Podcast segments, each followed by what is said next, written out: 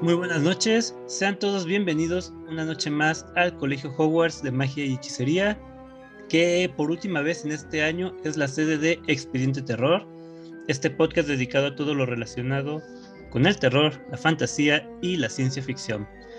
Iniciamos este programa como siempre presentando a los integrantes del equipo, que en esta ocasión Joseph se encuentra un poco indispuesto, así que presentamos directamente a Fernando Armenta. ¿Qué onda, Fer? ¿Cómo estás? Bueno, estaban muy bien aquí, este, mandándole buenas vibras a Joseph para que se le pase su malestar alcohólico. Pero listos para empezar otro, otro bonito episodio en esta hermosa sede del castillo inglés hermoso, mágico. El castillo inglés favorito de todos. Y hoy es un programa doblemente especial. No solo es nuestro último episodio de este año 2021, sino que también tenemos a una invitada de honor. Romina Way, una astuta y sagaz Slytherin. Ella es la voz de Catwoman barra Gatúbela en el podcast Hablemos del Hombre Murciélago y también participa en los live de El Salseo Show que se realizan los domingos a las 8 de la noche y en donde hablan de otros podcasts.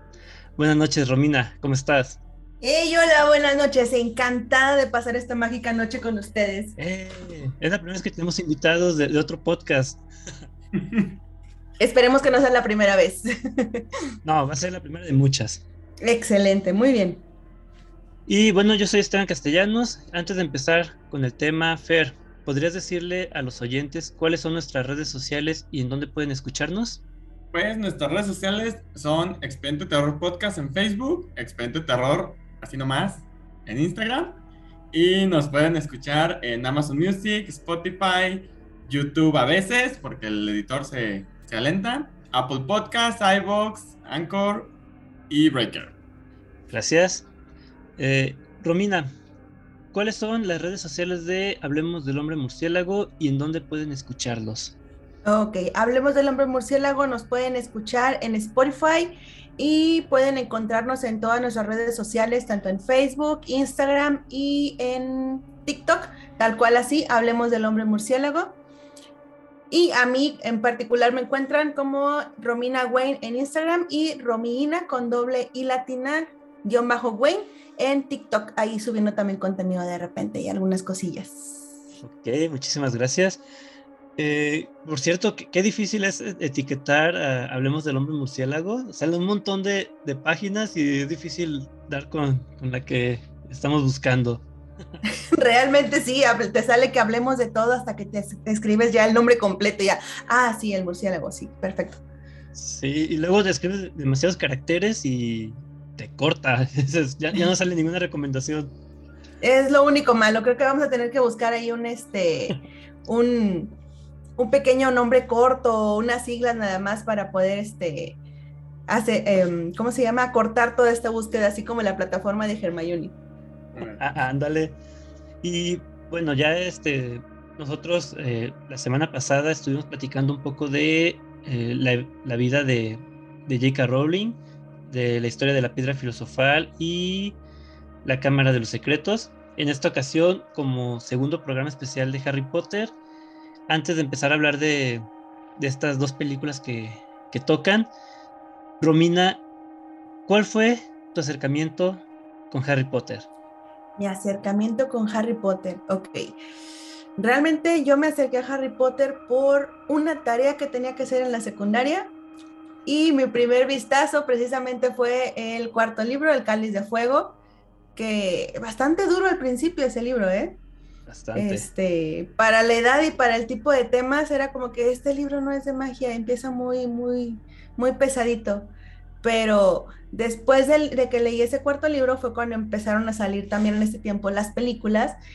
Y eso fue, ¿qué te gusta? Como en septiembre más o menos que yo leí el libro para mi tarea de español.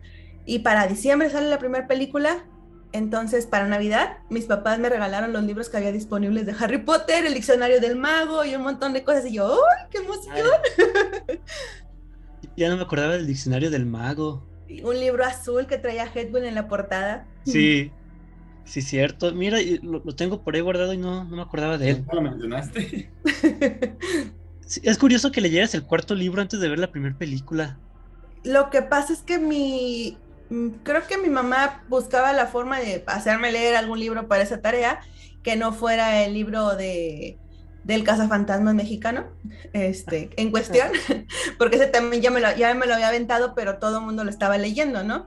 Entonces, como que mi mamá quería hacer que leyera un poquito más, y gracias a ella, la verdad es que, conocí eso por una amiga de ella, que sus hijas también eh, son, son fans de Harry Potter, de todo el universo de Harry Potter, no sé por qué habrá sido ese libro realmente el que, el que me prestaron, pero ese fue el primer libro y fue el que me atrapó y dije, de aquí soy, de aquí soy. No me movieron de ahí.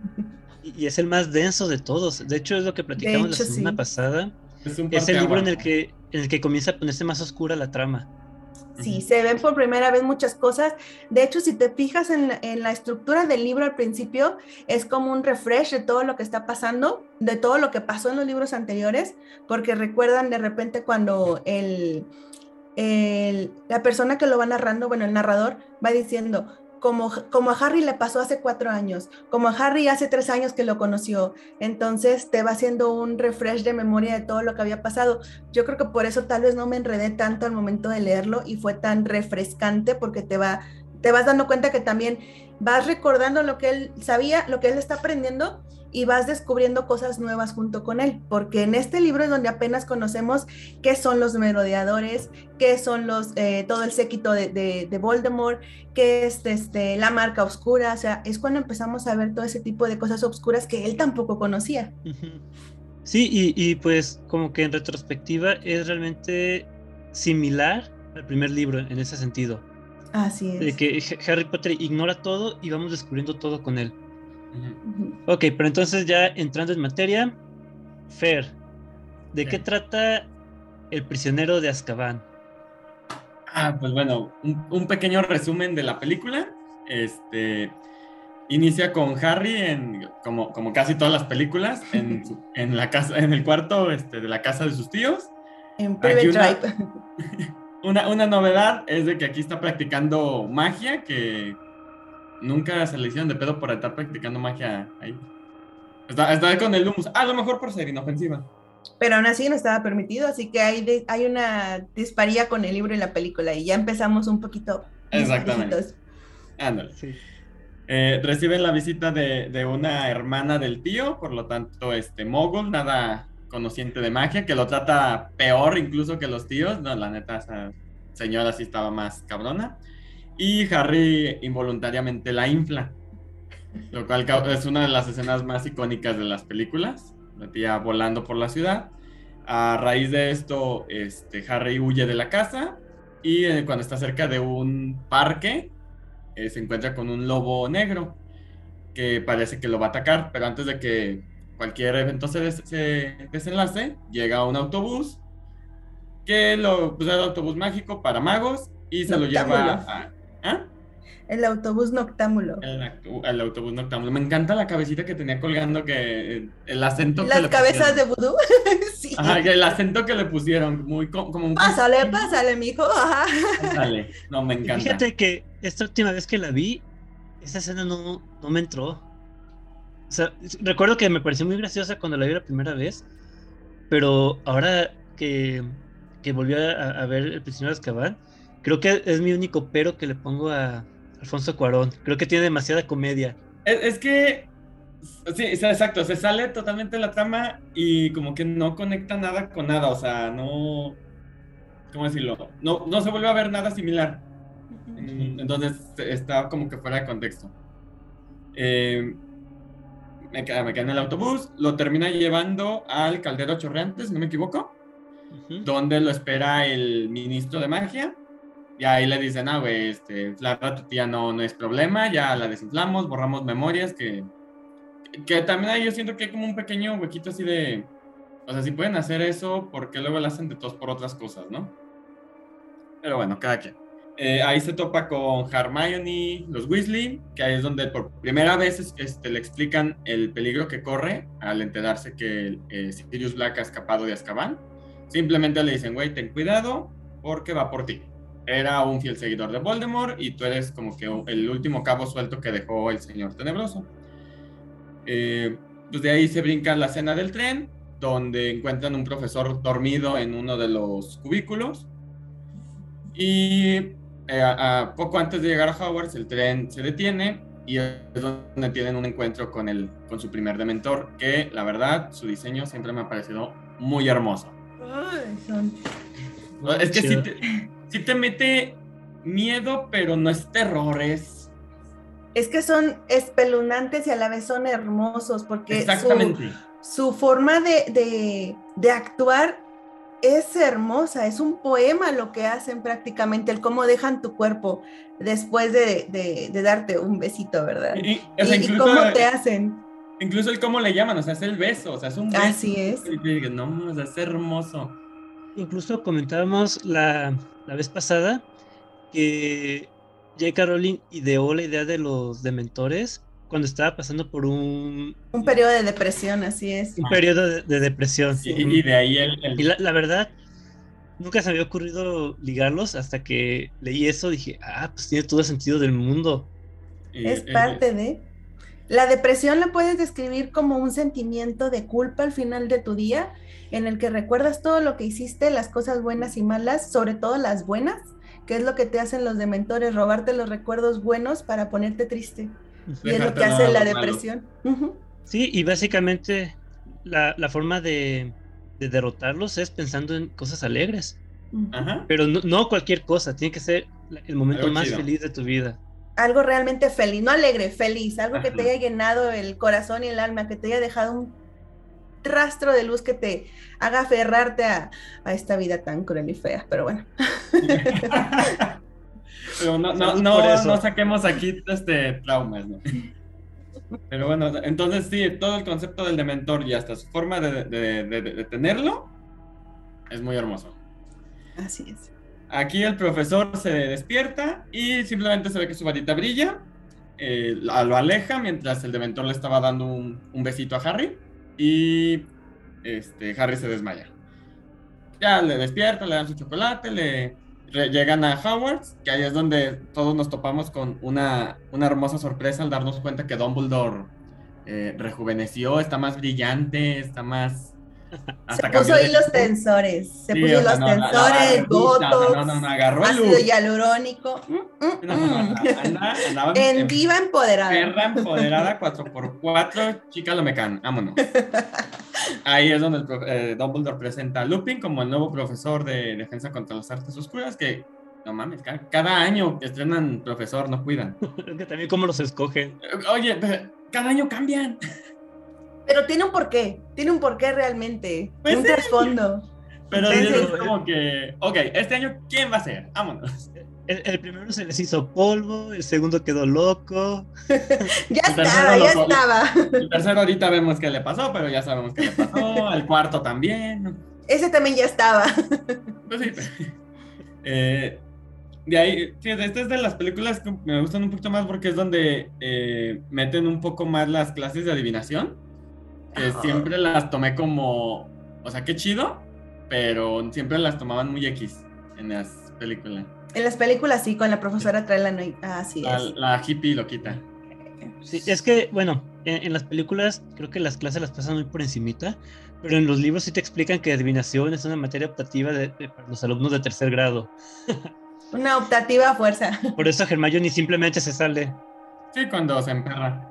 Es que, bueno, eso es algo que noté también en esta película, que si tú ves las clases, están siempre los mismos alumnos.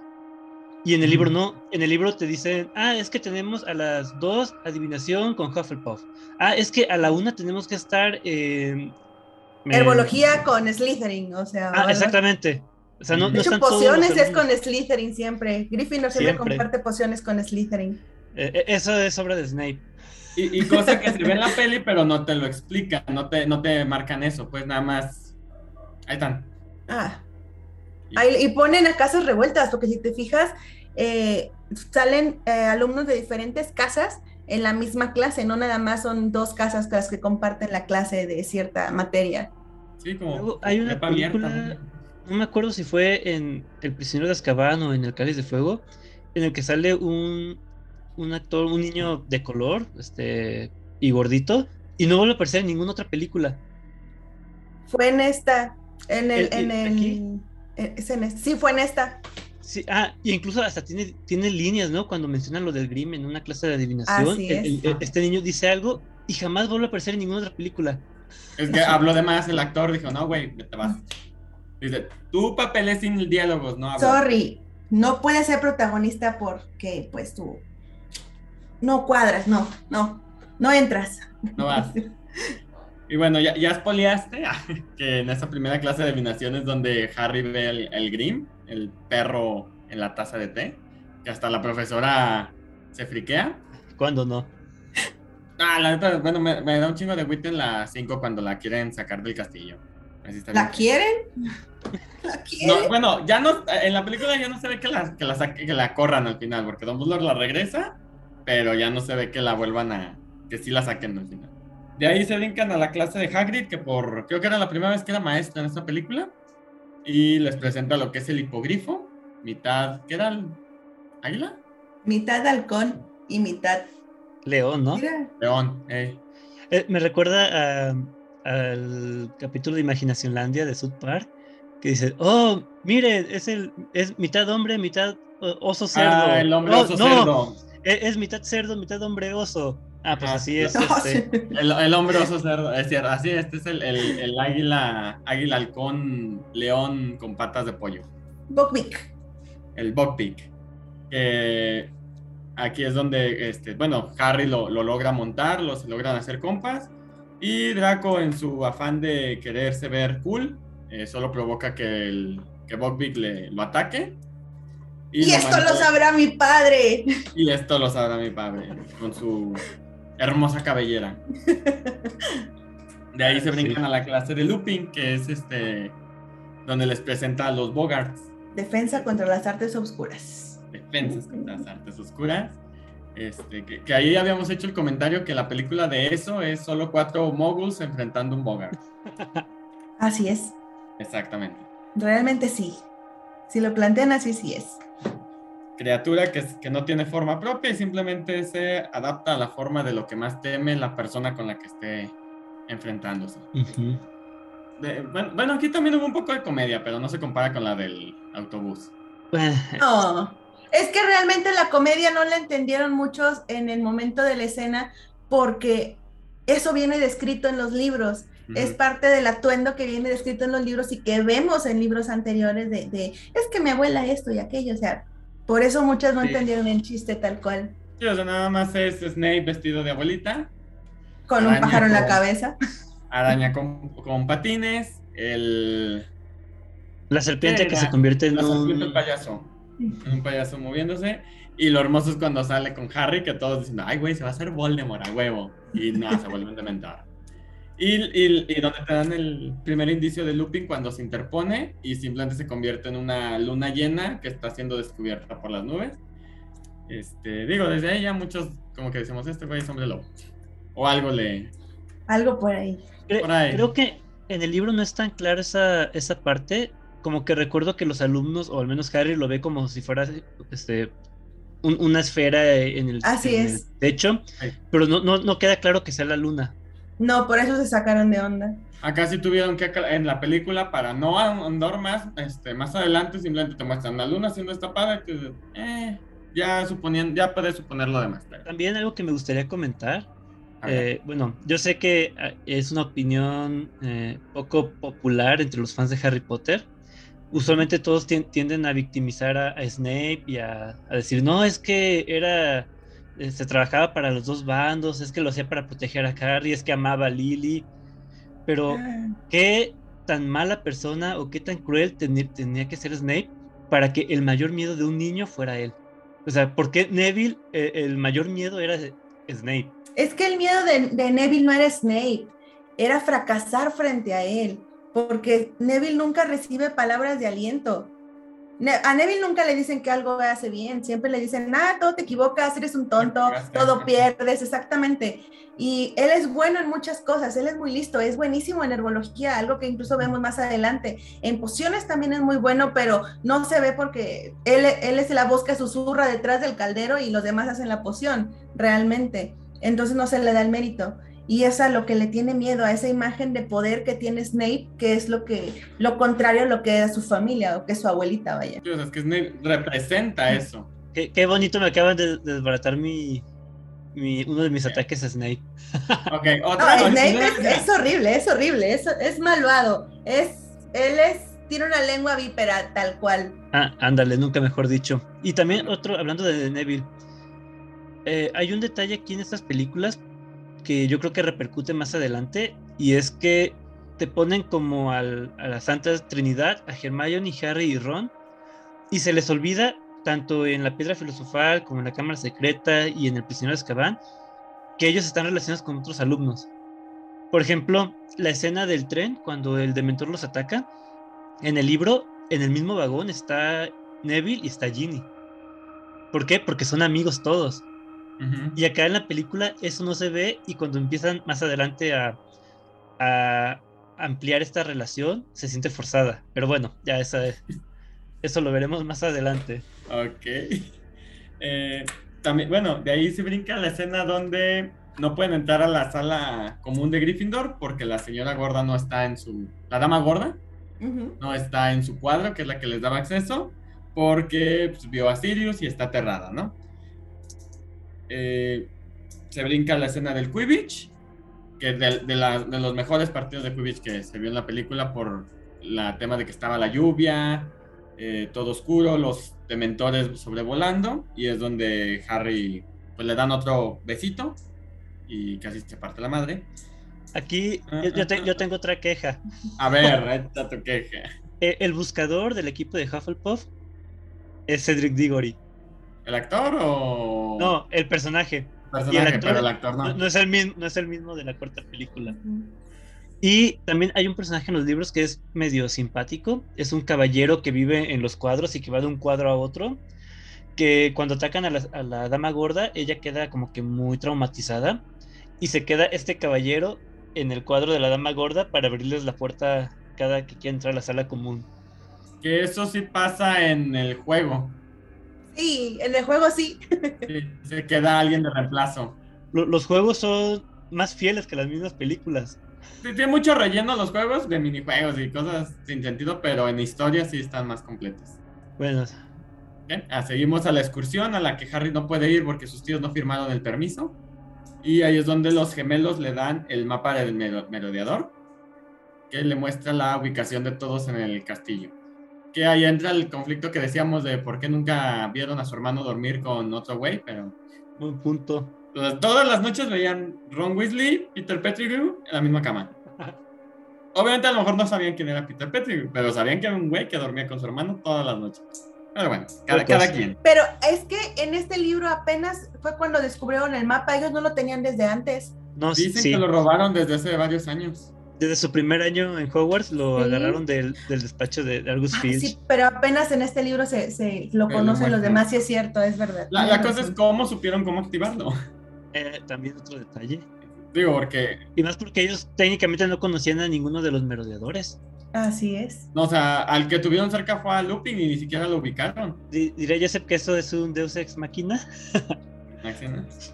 Se lo sacaron de la manga para este libro pues sí, e-, esa es la, la pues. cosa. ¿Cómo supieron cómo activarlo? De en más, todo bien.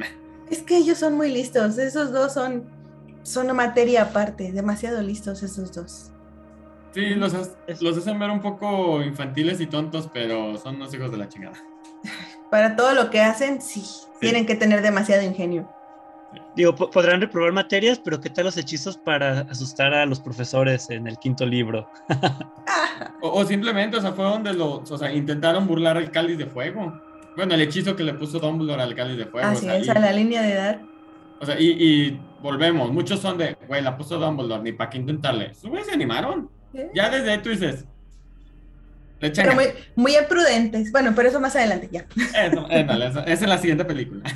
Eh, de ahí, eh, Harry, usando la capa de su padre, que ya es de él, pues, espía al ministro y a McGonagall, donde descubre que Sirius fue el que vendió a los Potter a Voldemort, y donde descubre que es su padrino. Aquí, por ejemplo, me recuerdo, me, acuerdo mucho de la primera escena de, de la primera película, cuando Hagrid llega en la moto. En la película nunca dicen que la moto es de Sirius o sí. No, no lo recuerdo. En la película no. Creo que no, creo que ninguna dicen. En, los libros sí, desde el principio.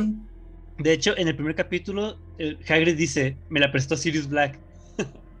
oh, no, a ya van metiendo personajes, por lo menos el nombre. Pero, y lo que mencionaban hace rato de Cedric, que ya desde esa película hacía una aparición. Sí, bueno, es que también no es el único, también está Cho, Cho Chang, la, ah, el interés romántico de, de, Harry, desde esta película aparece. Ella es la buscadora del equipo de Quidditch de, de Ravenclaw. Entonces digo, hay muchos personajes que son importantes desde el principio o te los mencionan de pasada. Porque ya existen, pues, que no, nos, que no nomás te los meten. y que en las películas nomás te los introducen cuando son necesarios. Y si salieron antes, ay, pues fue actor. Me acordé del Rumpelstiltskin que sale en Shrek 3 y en la 4. Ah, bien diferentes. son completamente diferentes. Eso se nota que no tenían planeada la 4 cuando hicieron la 3. Como que no esperaban eso. Ándale. Eso, es malo. Y, aquí sí, este, un atache porque técnicamente pues, los cuatro primeros libros ya estaban cuando salió la primera película. Ya debían de saber que se iban a necesitar. Sí, que, por lo menos al que, aunque sea un cambio rápido, pero ya tenía que ser el actor porque en la siguiente iba a repetir papel. Pero pues es lo malo de que yo creo que escoger a, un actor que ya tenía una este, carrera, creo que Robert Pattinson ya era alguien, ¿no? Todavía no, apenas de, ahí, de, ahí fue donde brincó a, la saga de... Ah, sí, cierto. De Crepúsculo. De, de, que si mueres en el laberinto te conviertes en un hada de bosque que brille. Así es. Por eso terminó. ok, sigue. Terminando las vacaciones, el profesor Lupin le enseña a Harry el patrono. Este, y como mencionábamos, tenía que ser un pensamiento muy. el más feliz que tenga para que se alimente el. Bueno, en la película lo explican que se, se alimenta de, esa energía y ya deja en paz a la persona y aparte lo repele. Em, se enteran que Buckbeak fue sentenciado a muerte gracias a Draco Malfoy y su papi. Y volvemos a otra clase de adivinación, donde eh, aquí es donde la profesora pues agrede, ofende a, a, Hermione por no tener los dotes de adivinación. Y Hermione se va emperrada aventando una, una esfera. Cabe mencionar, yo creo que no lo había mencionado, que en todas las clases eh, de repente aparece Hermione, que empieza la clase pero no está ella y de repente aparecía. ¿Qué, onda? ¿Qué haces aquí? aquí he estado, aquí yo, yo y es de una manera muy sutil, pero lo repiten en todas las clases. Sí, para irte metiendo la idea para que al final digas, ah, por eso pasaba. Y de hecho, me gustó cómo lo, cómo lo hicieron, porque en todas las clases es, igual. O sea, con Hagrid, en la adivinación, en defensa contra las artes oscuras, están Harry y Ron platicando, enfocan al maestro y de repente dice algo Hermione y estos güeyes se quedan así como que, ¿qué? ¿A qué horas llegó? Lo cual no sé qué tan, no sé qué tanto sentido tenga por cómo funciona el giratiempo, pero funciona como se ve en pantalla. Eh, tiene sentido. La pregunta es nada más, ¿dónde estaba la Hermione? Eh, en otra clase. en otra clase. Pues. La no, la punta de la línea, ¿cuál? O sea, ¿dónde estaba esa Hermione? Pues nada más. O sea, sí estaba en, en otros lados, pero... Es que el punto era que se separaran en algún, en algún pasillo de los, del hospital, del castillo, para que coincidiera en donde estaban. Pero. Lo planeaba muy bien, la neta. Pero sí tenían, tenían en la película que hacer ese tipo de saltos o de, de switch para que nosotros captáramos la onda de que, ah, sí, cierto, se, de repente ya llegó, ok. Es que, por, ejemplo, yo recuerdo que me lo imaginaba que Hermione estaba parada en un pasillo, se iba a adivinación y cuando salía de adivinación, usaba el giratiempo, ella apareció atrás en el pasillo y mientras una Hermione se iba a adivinación, ella se iba a runas antiguas. Entonces ya ya simplemente cuando la Hermione original regresaba y, ponía el giratiempo, llegaba la Hermione eh, actual y ella seguía con su vida. Es que se supone que en teoría o para un buen funcionamiento del giratiempo eso es lo que se tiene que hacer, pero para que a los que no les gustan los libros, porque solamente vieron las películas, lo entendieran, tenían que hacerlo así. Porque he conocido a muchas gente. Sí, sí funciona. y, bueno, viaje, viaje en el tiempo básico. para evitar paradojas y todo.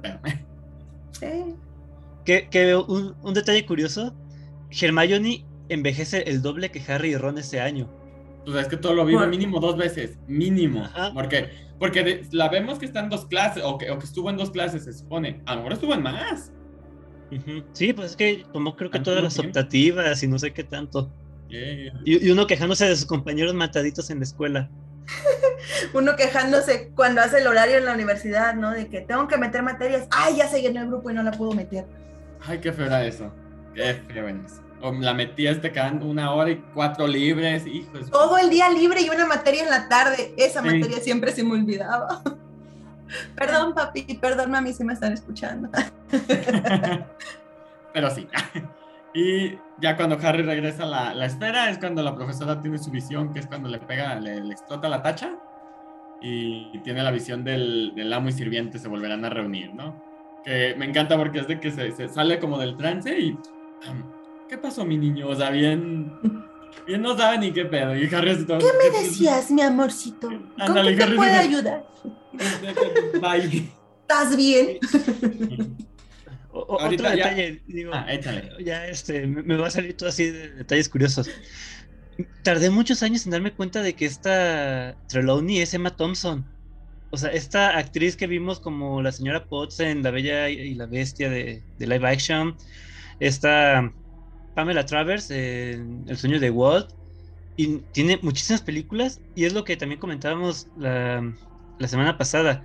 O sea, la calidad de, de los actores secundarios. O sea, todos los profesores son actores buenos. Así es. Dice un video de tráiler honesto que Harry Potter no es más que ver a actores ganadores del Oscar gritando tonterías. la verdad sí, pero pero pero bueno, está bien. Apuntando con palitos. Mientras gritan tonterías. Mientras gritan tonterías, exactamente. Para que tenga sentido el por qué gritan tonterías. Eh, vamos a la escena donde van a la ejecución de Buckbeak porque pues, quieren estar con, con Hagrid haciéndole compañía. Y también tenemos una hermosa escena donde Hermione le da un putazo a Draco Malfoy en, la nariz. Que la vemos dos veces, afortunadamente, en esta película en dos perspectivas diferentes. Una de Legos, pero las dos son de. Qué buen putazo. Otro, otro. Otro, sí, no, nos quedamos con ganas de que le diera más, pero bueno. Eh, llegan a casa de Hagrid y le entrega su ratarrón, que pues me dice que estaba perdida. De hecho, ni siquiera. Creo que no mencionan en qué momento se perdió, pero estaba perdida. Sí mencionan. Sí lo mencionan, porque este Ron cree que está muerta y le echa la culpa al gato de Hermione. El gato, sí, cierto. traen, traen Kiribiña ahí entre ellos porque trae de que se comió a su rata. Pero Croshan no se come a la rata, se ve muy fea esa rata ahí. No tiene pelo, le faltan dedos. Esa es otra diferencia con los libros porque en algún punto te dan a entender que este Croshan trabajaba junto con Sirius para encontrar a la rata. Ah, mira, ahí es. En los libros los ven juntos. Y en la película es simplemente un gato, nada más. Un gato feo. Ni siquiera le dan una relevancia, para que veas. Eh, aquí llega Dumbledore y el ministro junto con el verdugo. Eh, Harry, Ron y Hermione salen por la parte de atrás después de recibir una pedrada de un ente desconocido desde, la, desde afuera. Salen, deciden irse. A lo lejos solamente oyen al verdugo que clava su hacha en algo, pues suponen que a Buckbeak ya se lo echaron. Eh, en este momento Scabbers muerde a Ron y empieza a escapar. Cuando Ron la alcanza, el lobo negro agarra a Ron y se lo lleva por debajo del sauce boxeador. Y aquí viene otra de las escenas ridículas de la película. No es un lobo, es un perro, es un enorme perro negro. Perro negro. El, lobo es otro. Esa es la diferencia con el Grim. El Grim es un enorme perro negro y el lobo que por cierto, ¿ya vieron el programa que sacó HBO Max? El de ah, de las casas. Sí, está muy bueno. Ah, no lo he podido ver, sí, nada más vi este pedacitos de anuncios y todo, pero no lo he podido ver.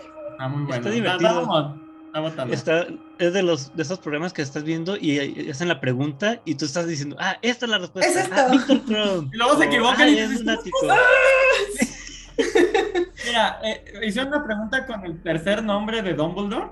Ah, Que yo me quedé así, ok, está, está un poquito engañosa porque tiene un chingo, el güey tiene cinco. Y ¿sabes que Albus no- Percival. ¿Es Albus Percival? ajá. Ahí, yo ahí me quedo. Ahí me quedo, no sé qué, Dumbledore. Es el Brian. También No, tiene- eh, Brian es el último. Pero, pues, es un Brian también. Cuidado con la cartera. Wilfred Ahora, en- el entiendo su actitud malandra. El, el Wilfred creo que era el tercero, y luego otro, y luego el Brian. Y te quedas, no seas mamón, güey. No, y, y sí, este, si puedes verlo, Romina, está, está chido. bueno. Digo, yo dije al principio, ay, qué tan difíciles pueden estar las preguntas, pero las últimas sí están complicadas. Hicieron preguntas del legado maldito, ¿eh? Sí, digo, ¿qui- ¿quién leyó ese libro? Nadie leyó ese libro. Ah, nomás yo no lo leí. Escucha, ustedes no, no lo pueden ver, pero ambos levantaron la mano. O sea, soy el único que no lo he leído. Sí, Así es. mal hecho. No eres fan. Falte. Igual, este, ya cuando terminemos con el cáliz de fuego, Ah, Ro- Romina, recomiéndame el libro porque yo no confío en las recomendaciones de, de Fer. Perro desgraciado, está bien. mm, así, así nos quieren, así nos... Por eso Joseph no vino, se enfermó. es, una es un desequilibrio hidroelectrolítico lo que tiene, por favor, respeten eso. Y, y no, que, y no quería que lo, que lo agrediera en frente de, de visitas. Ok, Pero bueno. ya. ¿Ya? Ah, no, pero les iba a decir que esa tiene la, esa parte tiene la otra escena más ridícula de toda la película, que es cuando el sauce boxeador agarra a Hermione y empieza a zarandearla por todos lados. Y curiosamente se pueden soltar para caer en el hoyo. ¿No? Y hay una parte en la que, o sea, va en friega moviéndose y alcanza a agarrar a Harry del cuello y se ve la toma en cámara lenta de cómo se lo lleva. Ajá, que... Como, eso es como tipo caricatura de los Looney Tunes.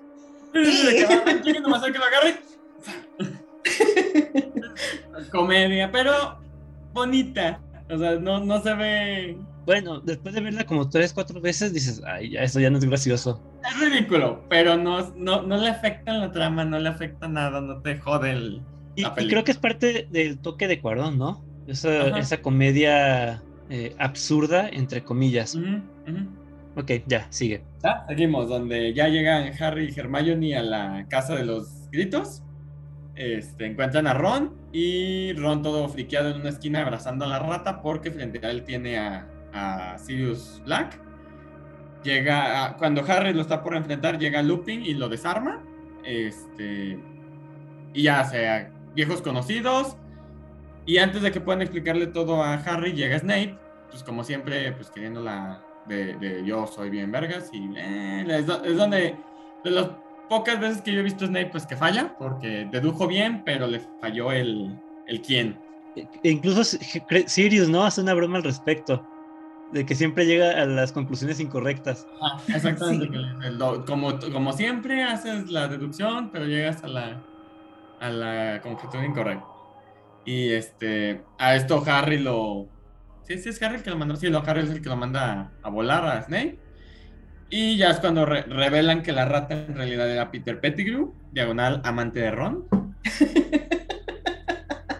Imagínate todo lo que vio esa rata con los hermanos y con Ron. Ahí se aplica la de 40 y 20. Ok. Es que, Ah, no, la verdad.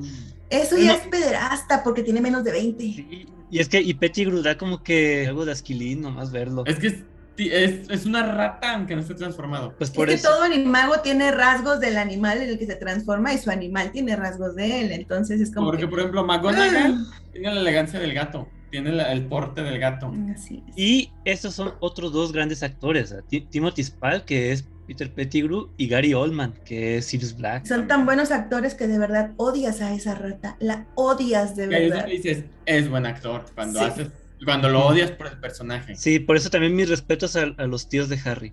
También, también. Caen gordo, caen mal, muy mal. Te dan a, a- a que los aborrezcas. los Odiosos desde el principio. Exactamente.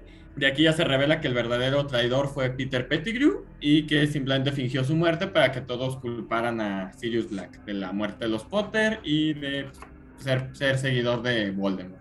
A la salida del- de la cueva por el mismo sauce boxeador, eh, Lupin eh, se transforma en hombre lobo al haber luna llena. Que ahí hay un detalle, mencionan algo de, que no se tomó una poción. Entonces hay una poción, ¿para qué chingados la hacen sí. de pedo? No, no, no, no. Es que eh, en el libro sí lo mencionan varias veces. Cuando hay luna llena, este, el profesor Snape le da una poción especial a, a Lupin para que la transformación no sea tan agresiva y él pueda quedarse encerrado en su habitación. Y eso sí pasa todos los meses del ciclo escolar. Y acá ya no, ya no se la toma por estar persiguiendo a, a Pettigrew. Y eso no lo explican en la película. No, no, no. dice, no te tomaste tu poción y ah, transformando cigarritos. Y se agarran a perro madrazos los, el hombre lobo y Sirius Black en su forma de perro, perro negro gigante. Otro dato curioso y mexicano. El hombre lobo es un Xoloscuincle. Sí, un Xoloscuincle humanoide. Sí, ese, ese, tipo de detallitos que dan gusto verlos. Un Xolo humano. de cuando ya madrea mucho a, a Sirius, eh, pues Harry se le pone al pedo al hombre lobo y a lo lejos escuchan a una mujer aullar que provoca que el Remus se vaya tras ese aullido. Eh, Harry termina... El primero interrumpido, acuérdate. El primero interrumpido porque Harry le dice, ay, ¿qué tal? Llegan a un lago donde empiezan a llegar un chingo de dementores. Harry no puede. Eh, de hecho, se, me hace muy chingona la escena donde le dan el beso a Sirius porque le sale la bolita, que prácticamente es su alma. Este, no, nunca vuelven a poner algo así de, de, motivo. Y del otro lado del lago, eh, Harry alcanza a ver una sombra que invoca un Patronus muy poderoso, ahuyenta a todos los dementores. Y Harry se desmaya. Despierta en el hospital eh, con Ron todo madreado, Hermione este, rasguñitos. Y les informan que Sirius fue capturado y está nada más a la espera de que se haga válida su sentencia, que sería el beso del dementor, para acabar con su vida. A esto llega Dumbledore y pues le hace, le hace, le tiene indirectas a Hermione de que use el giratiempos para, pues para que salve a más de un inocente, así se la marca, y le dice que con tres vueltecitas basta. Que de hecho en la peli nada más da vuelta y media, pero error de doblaje ahí. y creo que aquí ya empieza la mejor parte de toda la película. Cuando Hermione se saca su collar, le, pues, lo pone Harry, da las vueltitas, regresan a la enfermería a las, creo que 8 de la mañana o 7 de la mañana, no recuerdo. Y ya le explica lo que es, que es un giratiempo, dispositivo para viajar en el tiempo, que se lo da McGonagall en el primer año, que también tú dices, güey, ¿quién le da eso a una niña, mm. No. Pero es Hermione, no es una niña normal. Ese es un error de la película porque en el libro sí dice que se lo dio nomás en ese año porque empezaban las optativas y muchas eran a la, mismo, a la misma hora. Pero de todos modos, o sea, hay un asesino suelto. No hay muchos giratiempos. Y se lo suelta un estudiante. Bueno. O sea. Después de que les preguntó este, qué hacen ellos tres siempre juntos con el problema, ¿verdad? Y como que no tiene sentido todo eso, pero... ¿por, qué McGonagall le suelta eso a un estudiante? Ni a Harry se lo dan, que sea el protagonista. pero es que McGonagall usa su, su, sentido común, en este caso no tan, no tan sentido común. En el caso de ellos tres, creo que mi confianza caería un poco más en Hermione por su prudencia y su discreción, porque Ron sería capaz de decir, ah, yo tengo esto, puedo hacerle que no sé qué. Y Harry querría regresar al tiempo y cambiar todo, regresar a ver a sus papás, salvar, o sea, querer hacer un montón de cosas. Pero también Hermione, eh, por ejemplo, vámonos al año anterior. Hermione fue la única a la que el basilisco se la chicó. Entonces ponte a ver si un Sirius Black se le pone el pedo y le quita el giratiempos. O sea, esa es la, la cuestión, pues. Es por el concepto que tenemos Sirius Black, pues. Bueno, también creo que entra en juego que creen que nunca va a entrar al castillo. No es hasta, ¿qué es? Halloween cuando llega a, atacar a la pobre dama gorda. y aún así se lo dejan. O sea, volvemos, se lo dejan. Tenía que ir a las clases, ni modo. Es que a lo mejor se lo iban a quitar, regresó en el tiempo y dijo, no, siempre no te lo voy a quitar. Eh, Logró convencerla. El, Recuerden cuáles son las prioridades de Hermione. Ándale, Así es. Prefiere morir a que... A que le expulsen. Regresan y es cuando eh, empiezan Harry y Hermione a seguir sus pasos de lejitos, que es donde vemos el segundo, por segunda ocasión el golpe que le da Hermione a Draco. Eh, aquí vemos cómo salvan al hipogrifo. Eh, cuando los Harry Potter, Harry, Hermione y Ron del presente se van de la cabaña de Hagrid, eh, Harry y Hermione del futuro eh, se llevan al hipogrifo para que el, el, ministro de magia no crea que es este Hagrid el que lo escondió, porque lo vieron al entrar, no vieron a nadie afuera y simplemente el hipogrifo se escapó. Y lo que oyeron a la distancia que el verdugo le dio con el hacha, pues nada más fue una calabaza.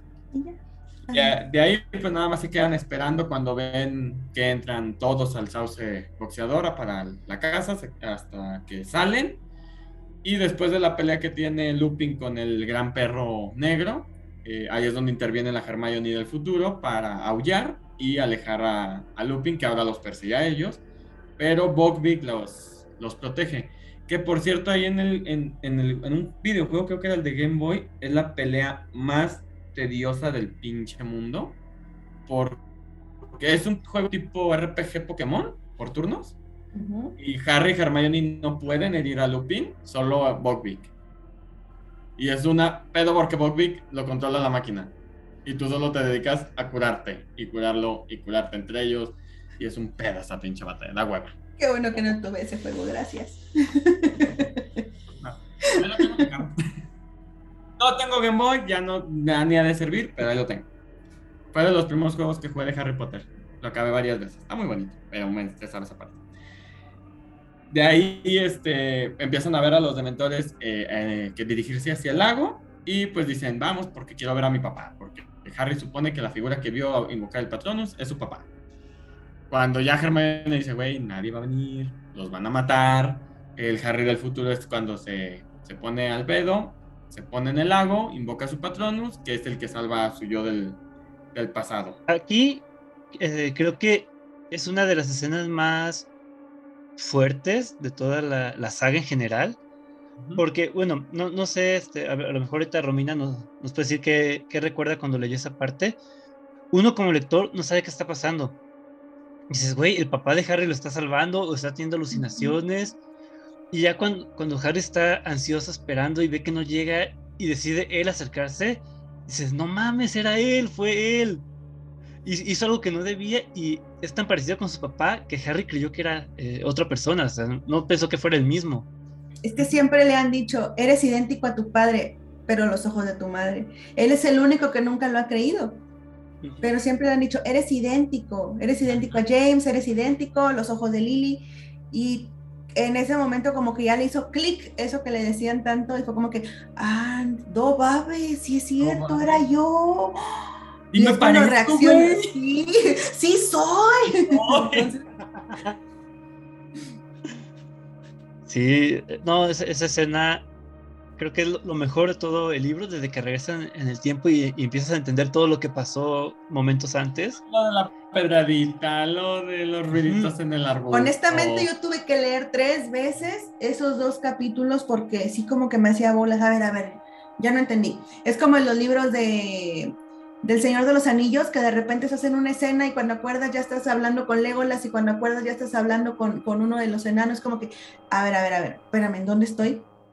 lo mismo me pasaba en esos capítulos de que están en la cava, pero, pero como no estaban acá, y me, tenía que regresar. O sea, otra vez. Y era cuando hasta mi mamá me decía, ya vente a comer, y yo, ay, voy, ay, voy, ay, voy, espérame, espérame, espérame. Ah, bueno, está bien, creo que ya tengo hambre, porque no le entiendo. Porque sí, sí me hice bolas. Tenía 12 años, 13 años cuando lo leí, así era como que, ah, y hasta después de un par de años que los volví a leer, fue cuando capté a la primera muchas cosas, dije, ah, no había agarrado esa onda, ah, sí, cierto, o sea, no sé si les ha pasado, que cuando los vuelven a leer otra vez después de un tiempo, captan cosas que no captaron a la primera. Sí, es que también, digo, tú al principio cuando lo lees la primera vez, no sabes qué va a pasar después, no sabes en qué va a terminar. Y en cambio ya al darle una, una segunda, tercera leída, empiezas a, a hilar cosas como por ejemplo, digo, lo pensaba mencionarlo más adelante, pero el detalle de que desde la primera película, primer libro, te dicen, es una rata a la que le falta un dedo. Y después te dicen, ah, es que Pettigrew se cortó el dedo para fingir su propia muerte. Y dices, ah, o sea que desde, desde el principio te están dando a entender que hay algo raro en esta rata. Es muy Porque vive, vive, demasiado, tiene muchos más años que una rata normal. E, exacto, tiene casualmente, ¿qué son? 15, no, 11 años, que son lo que acaba de... Una vida muy larga para una rata. Exactamente. Que lo, platicamos la semana pasada de que a lo mejor, por ejemplo, de los Horror Crux, a lo mejor Rowling no tenía exactamente la idea de que iba a ser un Horror Crux, al igual que a lo mejor no tenía la idea de Pettigrew, pero ya como que iba ideándolo y lo iba este, arreglando con, este, así que en la marcha, pues. Sí, o sea, iba dejando cosas que a lo mejor en el futuro le iban a servir y amoldeándolo. De hecho, ya tenía, eh, si no mal recuerdo, hace años, en una entrevista o en una, una nota que leí, el tercer y cuarto libro ya estaban prácticamente terminados para cuando ella hizo el primero y el segundo. Entonces, por eso metió detalles al principio que ya tenía ella conocidos en los, en los siguientes libros. Eso sí, ya los tenía bien fomentados desde después, tenía lo de antes. De hecho, yo también leí algo similar hace unos días. Este, está investigando a ver en qué momento ella empezó a escribir de los horror crux para ver si, si ya estaba considerado como, eh, como el diario como tal en el segundo libro. Y sí leí que los cuatro primeros libros son como los, los que están más relacionados unos con otros, porque son los que tienen detalles de, libros anteriores o detalles que van a ocuparse en, el libro siguiente. Y casualmente creo que J.K. Rowling tiene a su segundo hijo o segunda hija, no recuerdo, después del cuarto libro. Entonces pasa un tiempo antes de que, de que se publique el quinto. Y es el quinto ya el que se, se, siente más desconectado de los anteriores y se conecta más con el sexto y el séptimo. Es como que el, cuarto libro es como que eh, la división, la, mitad de la saga. O sea, realmente son tres libros antes, tres libros después. De hecho, los que, los que crecimos, así es, que regresamos a lo mismo. El cuarto libro viene a ser como un, un refresh de lo que pasó antes y te viene a ser un preview de lo que va a pasar y este, pero si te das cuenta, los que crecimos con esta generación de libros, también nos desconectamos un tiempo y sentimos ese cambio al momento de, que regresamos a retomar el, quinto libro. Fue como que, a ver, pero también ya habíamos sufrido nosotros un cambio en la adolescencia, igual que Harry, y no teníamos la edad que él, ya estábamos un poquito más grandes, la mayoría estábamos en la universidad, o entrando, ¿ah? Sí. sí. Estaban saliendo. No, yo, iba entrando porque me acuerdo que un, compañero de ahí de la, de la, facultad, que lo hice clic con él platicando, este, por un comentario, algo, algo dijimos en voz alta de, de, un hechizo de Harry Potter, este, y nos escuchamos y fue como que, ¿te gusta Harry? Ay, sí, no manches, a mí también. Ay, ya leíste el quinto libro, te lo presto, sí, porque no lo leí. O sea, en clases lo sacaron del salón después, ¿verdad? Pero conocer a un Potterhead así es como que, ¡ah, qué, qué bonito! Y, y, fue en mi, en mi primer año en, en, la facultad cuando conocí a ese, a ese niño. Yo todavía no sé qué onda con él.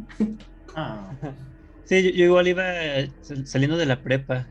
Y sí, este, me acuerdo esta, que tenías que ir a, hacer tu reservación del libro a, las librerías y te anotaban en una libretita para que fueras a recogerlo cuando saliera. ah, qué tiempos.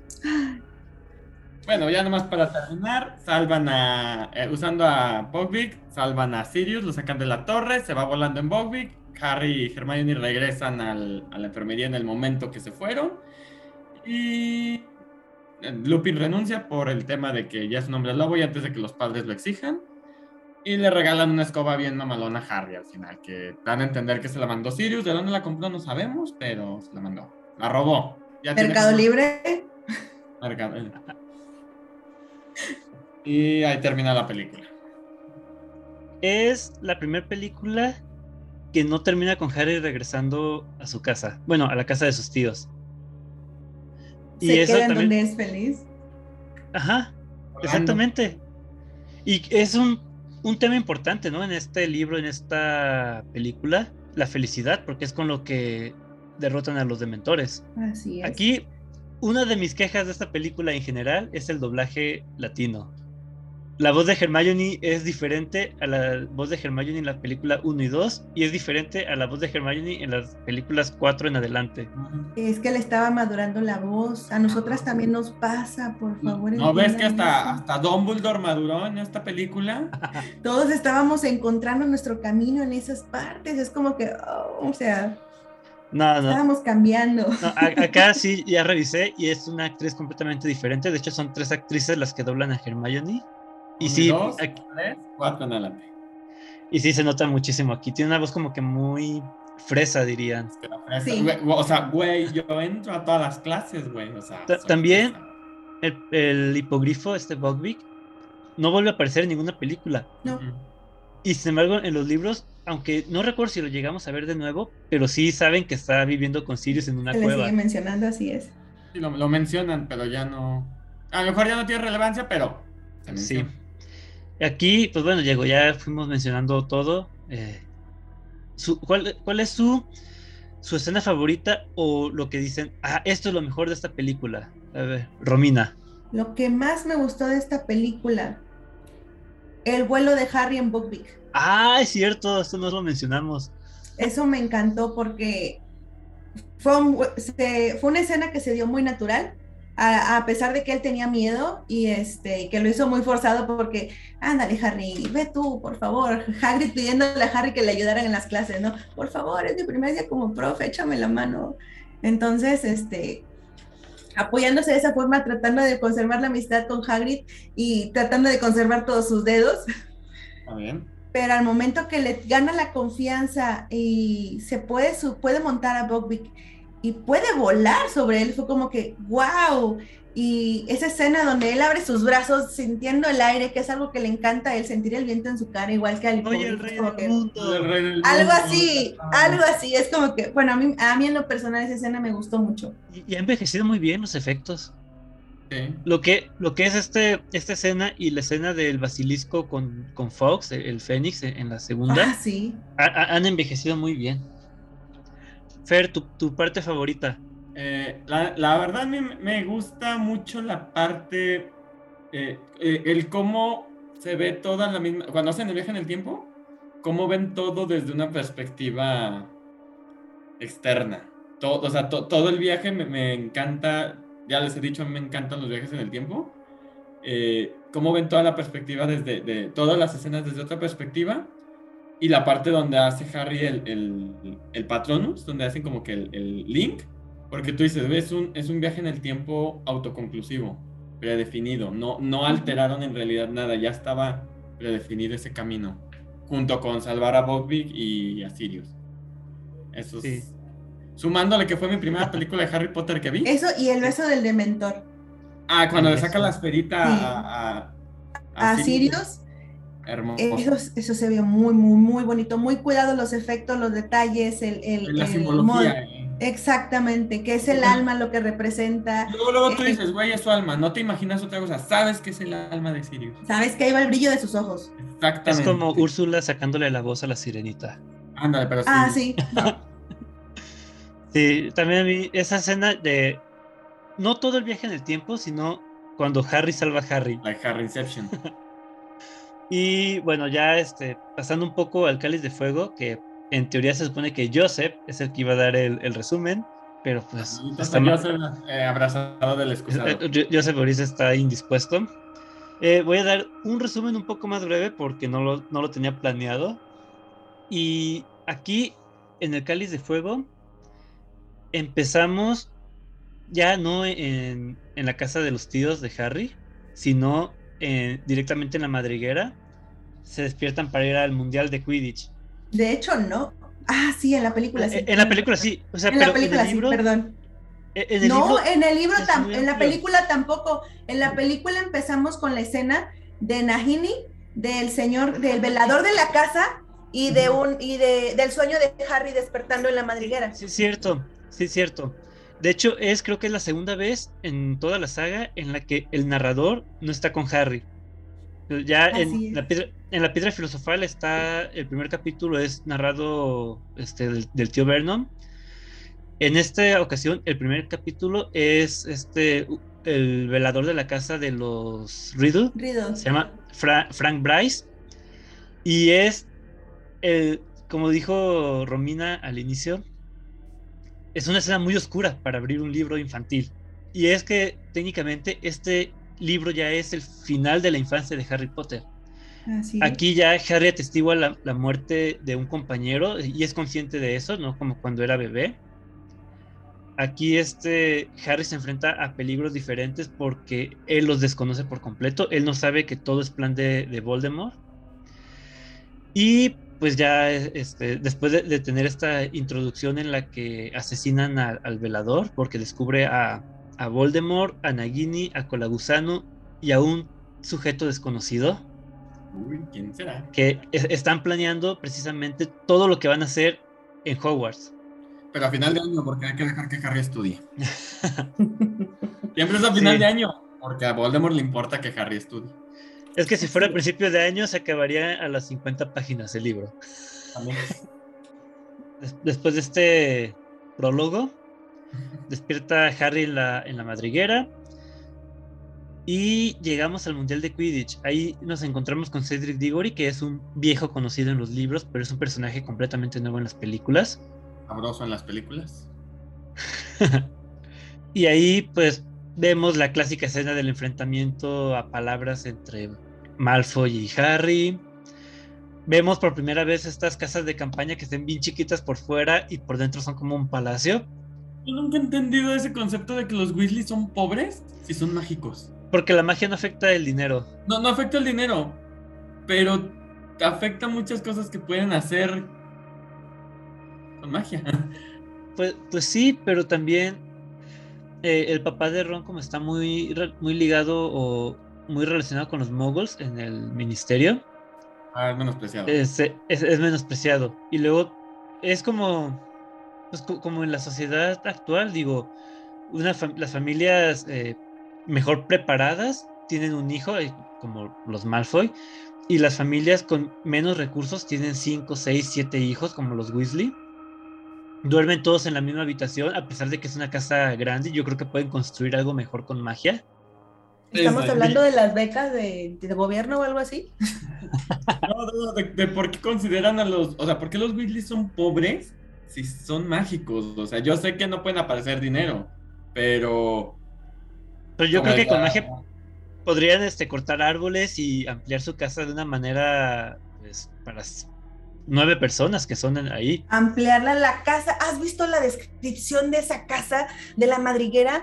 piso sobre piso, está ampliado, está enorme. Ese, eso no es una casa normal, es una mansión. sin embargo, no caben. Y, hasta diferentes lados, porque de hecho no está lineal. sale de repente un cuarto por acá, es como que una pirámide del revés esa casa, realmente.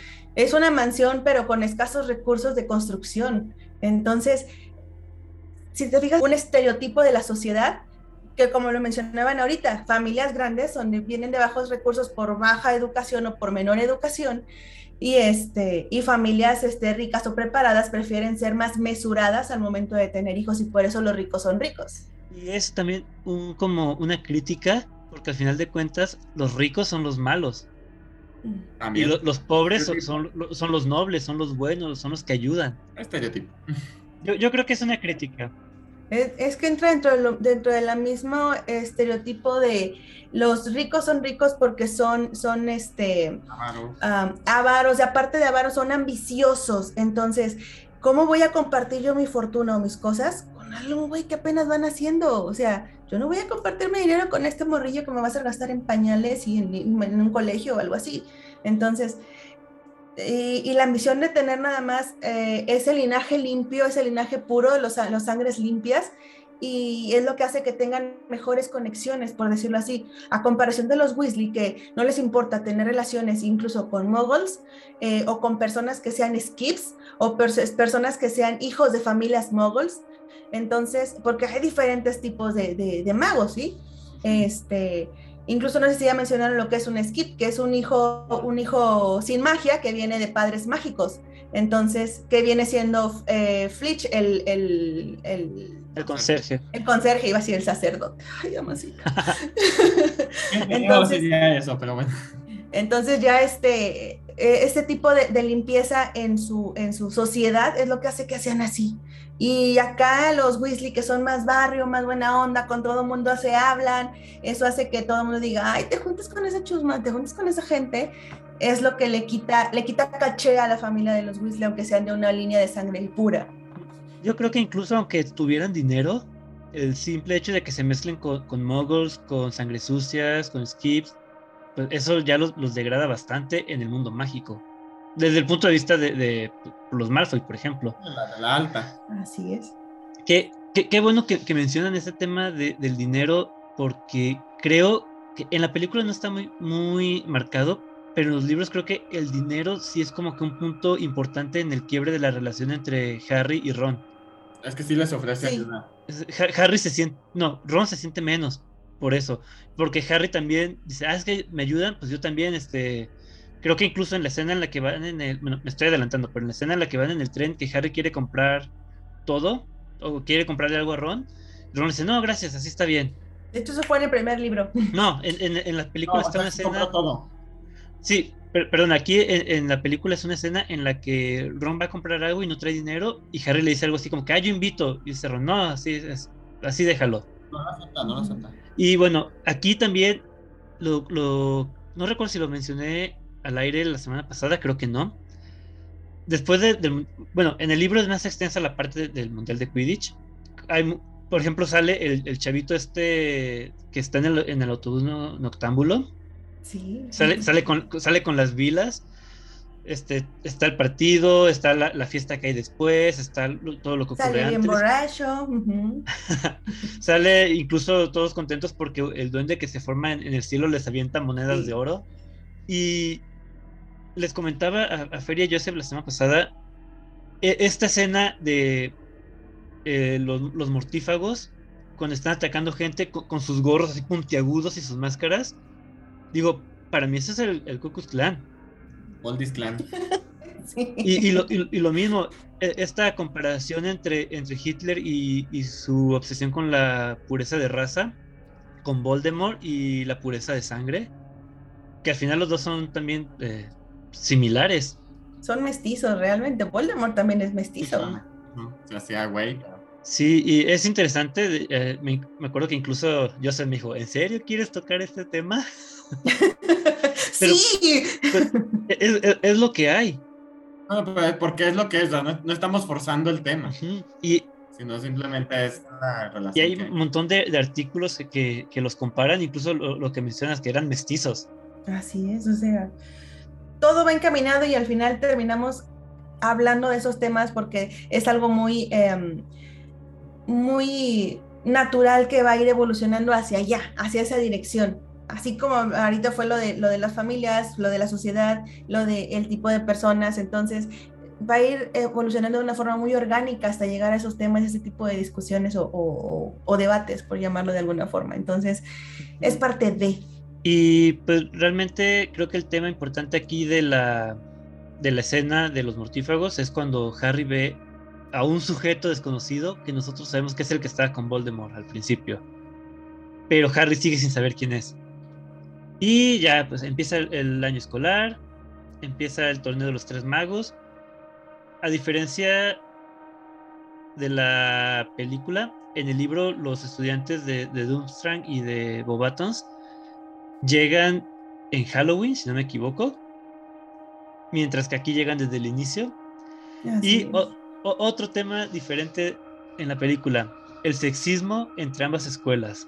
¿Por qué Dunstran, que son los agresivos, que son los, los de Europa del Norte, son puros hombres, son los machos? Mientras que Bobatons, como son francesas, pues tienen que ser todas señoritas. Son delicadas, son modosas, son fresas. Y recuerdo que cuando vi la película por primera vez, me gustó la entrada así toda agresiva de, los de Dunstran y la entrada toda delicada de, de las de Bobatons y esta vez que la volví a ver dije, qué cosa tan ridícula y con sus maripositas está haciéndole, ah.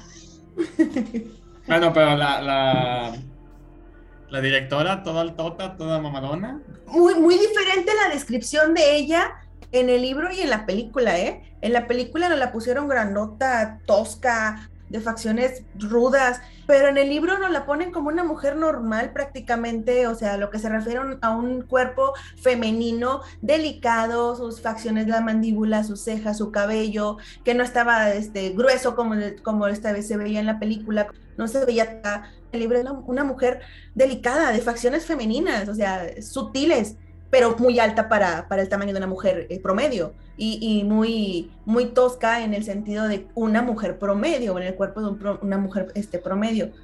esto fue algo que no me gustó y que, y que de hecho me acabo de dar cuenta esta semana otra vez, lo acabo de, que estaba retomando ese, ese pedacito, estaba, hice trampa en un pedacito, me puse a escuchar el libro, el, audiolibro, y cuando me lo empiezan a describir dije, a ver, a ver, a ver, no me cuadra esta imagen con la película.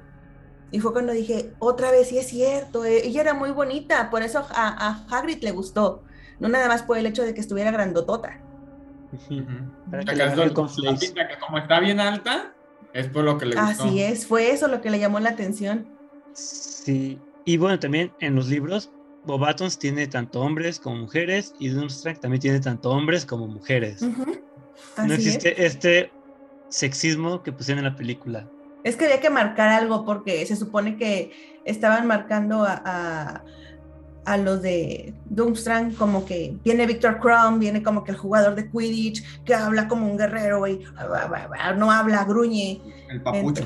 así es. Y a esta chica de acá de de, del otro colegio la describen como, eh, bueno, de hecho es, es nieta de una vela, que es un ser hermoso que, que, encanta a los hombres con su voz y con su mirada, entonces tenían que hacer esa distinción para, otra vez, para los que no leen los libros. Y eso nunca lo mencionan, o sea, que es, que es mitad humana y, bueno, tres cuartos humana y un cuarto vela, vila, no sé cómo se pronuncia. Y pues ya pasa esto de el, cáliz de fuego, que eh, los gemelos con, con, su super idea de engañar a Albus Dumbledore. los sortilegios Wesley. digo, serán muy listos en algunas cosas, pero aquí digo, ponerse al tú por tú con Dumbledore como que no. Pero lo intentaron, cosa que muchos ni se animaban. Por eso pertenecen a Gryffindor. El valor ah es parte de su casta. A veces a lo pendejo, pero es valor. Pero es valor. También esta escena clásica de, memes de libro contra película, cuando el cáliz de fuego, después de decir los nombres de Víctor Crumb, de Flor de la Cour y de Cedric Diggory, dice Harry Potter. Y recuerdo mucho que pone el fragmento del libro que dice Dumbledore le preguntó calmadamente a Harry pusiste tu nombre en el cáliz de fuego y, en la, película pusiste, tu nombre, seguro no le dijiste a nadie. No no, no. ¿Qué, pediste a alguien que pusiera no estás completamente no, me ver, ¿qué parte de calmadamente no leyeron? ¿Qué parte de hermosa y alta no entendieron? Eh, y bueno, ya aquí creo el, el libro, la verdad, me, pesa mucho no dar un resumen propiamente dicho, porque es un libro muy extenso, muy amplio, abarca demasiadas cosas, tiene la trama principal, que es las pruebas del torneo de los tres magos, pero aparte tiene la trama de Hermione con Victor Crumb y Harry Potter, o sea, esta es este triángulo amoroso que se inventa la reportera asquerosa de Rita Skeeter. Que también no le dan eh, en, el, la así Es. Y luego está la trama de Harry y Ron, ese pleito de amigos por por los celos que creo que en parte eso era bien importante. y están justificados eso era bien importante. Que, fíjate en, en, el legado maldito sí le dan mucha importancia a ese pique que traían. Pero hablamos de lo que son los libros. Este porque en la película sí debieron haberle dado un poquito más de importancia porque ya lo mencionamos antes es parte de la madurez de ellos. Entonces es cuando aprenden que la amistad no es todo color de rosa y no es estoy 100% contigo. Eh, y es algo que repercute cuando el, el medallón este de, de, los Horror Clues en las últimas películas lo trae Ron, porque es algo que vuelve a florecer. Así es. dándote a entender que es algo que él sigue teniendo guardado. O sea, no, no, se hizo malo solo por ponerse el medallón.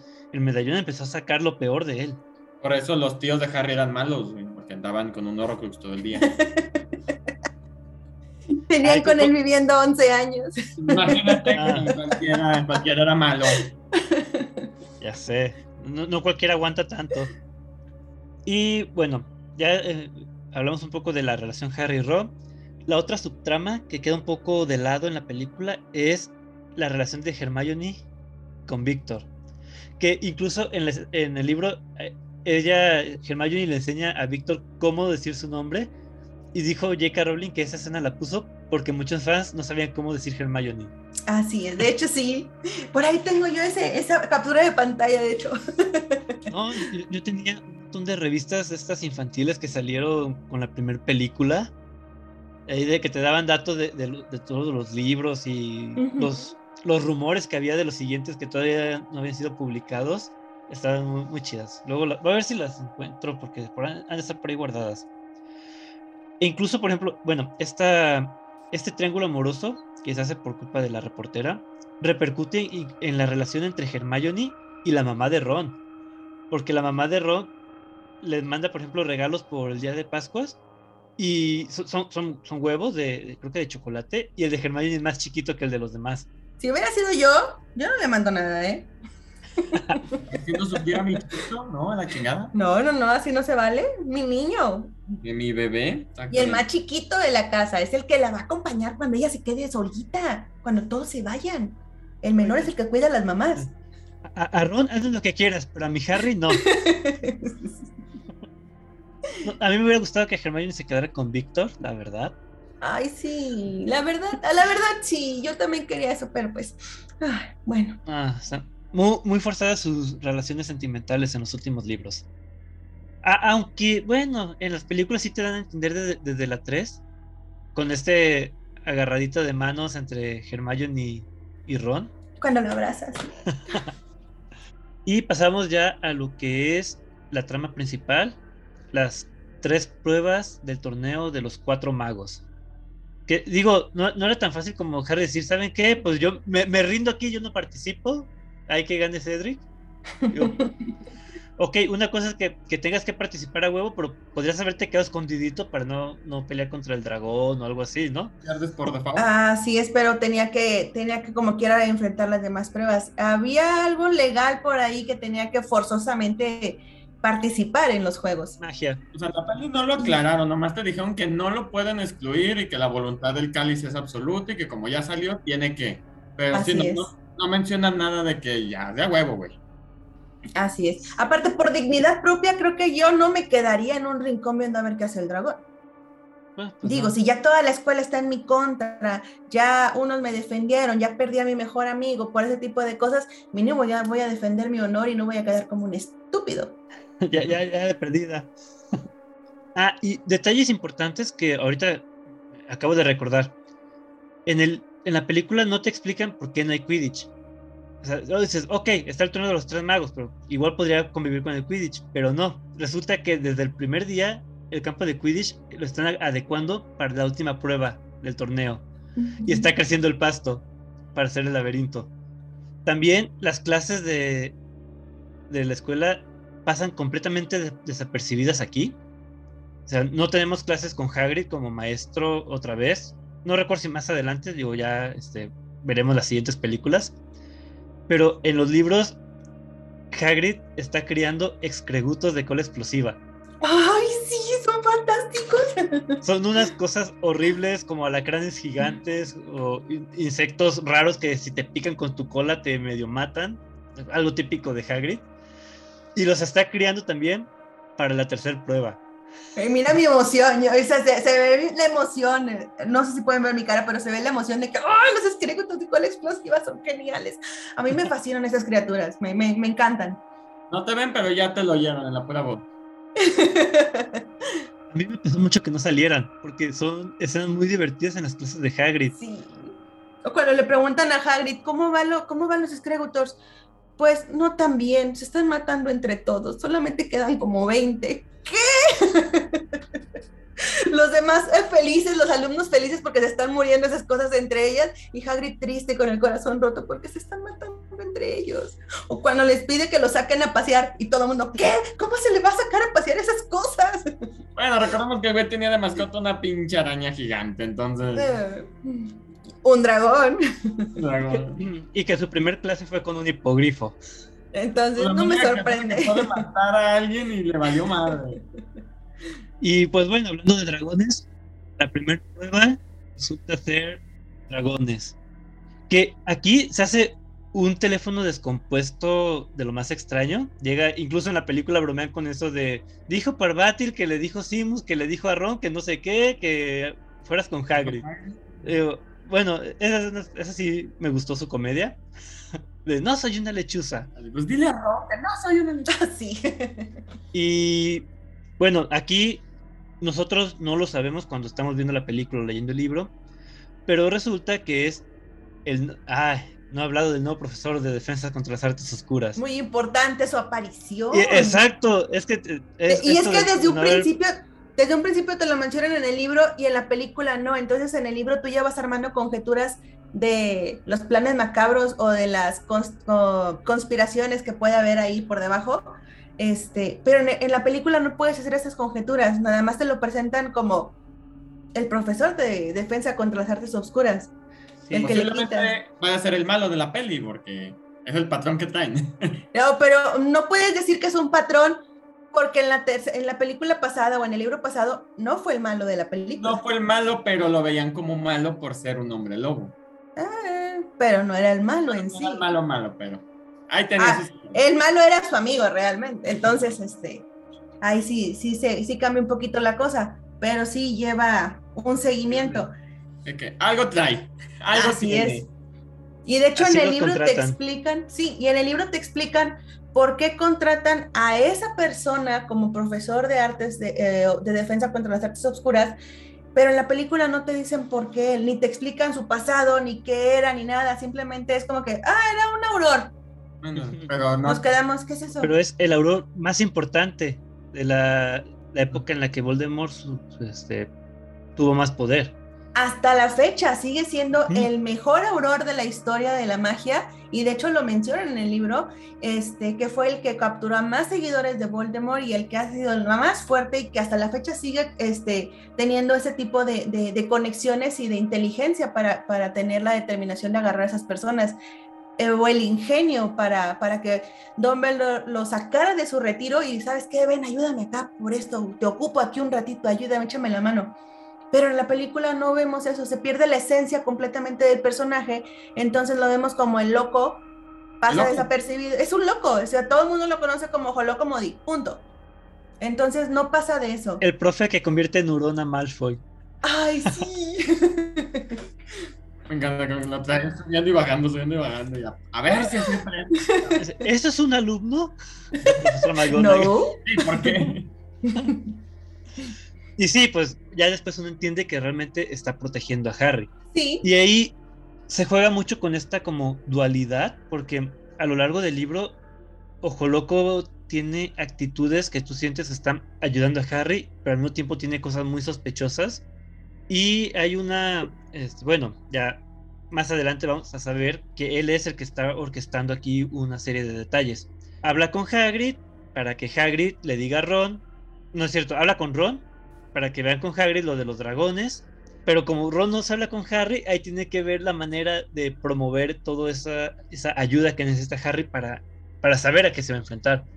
Ya este Hagrid, boca floja, le dice a, a la directora de Bobatons que, que son dragones.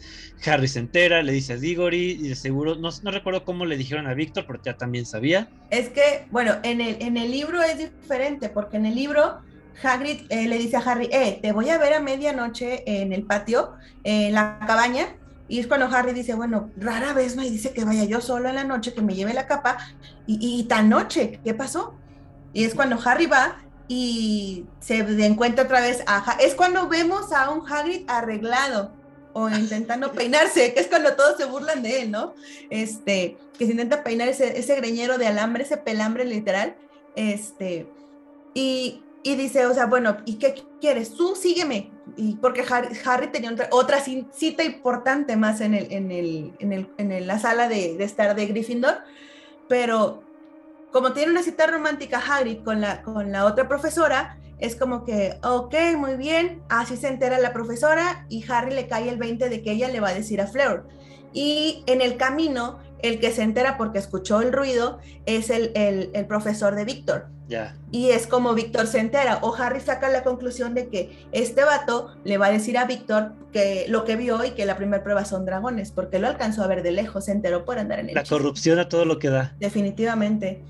Y es cuando en el, en el, en el libro te explican, eh, ¿sabes qué? Este, eh, se me hace injusto que todos sepamos y que tú no sepas, eh, van a hacer la primera prueba dragones.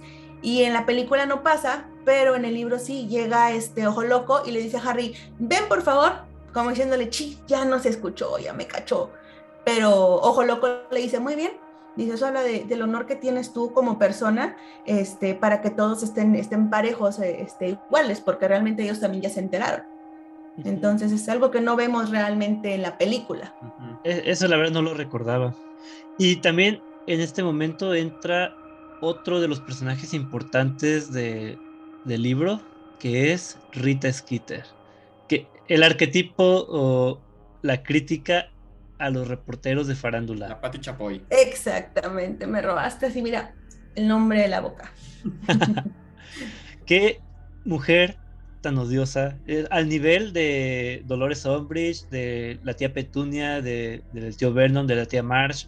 No, o sea, odiosa a no poder, con su mugrosa abuela pluma inventando cosas mientras Harry está sin saber qué pedo. No. Y bueno, otro cambio importante, pues es que en la película realmente creo que no sabemos que ella es un animago. No, nunca ni se dice, ni se ni se ve. Y esto es importante porque es por medio de estar convertida en escarabajo que se entera de los chismes de todo el mundo.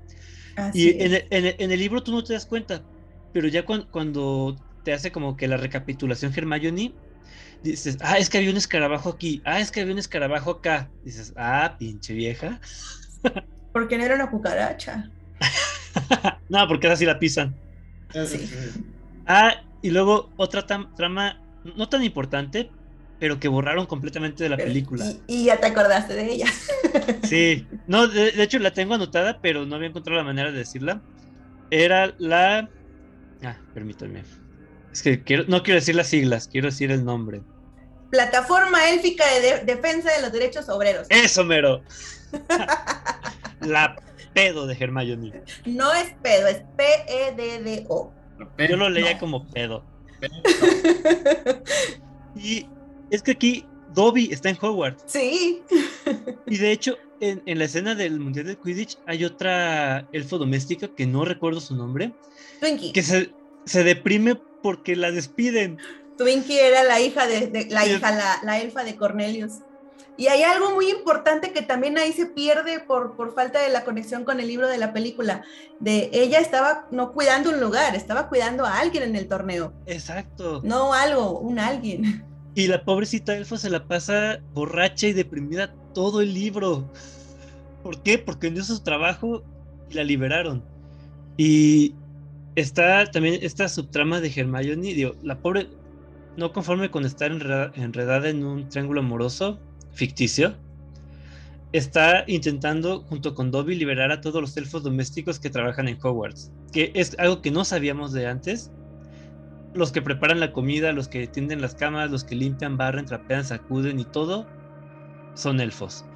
Y incluso recuerdo que te mencionan que abajo del gran comedor están las cocinas, entonces los elfos acomodan la comida en, unas mesas que están en posiciones similares a las del comedor y con magia suben la comida, por eso aparece de la nada. Y mm. afuera de la cocina está la sala común de Hufflepuff, que tampoco la mencionan ni aparece en, ningún momento en las películas.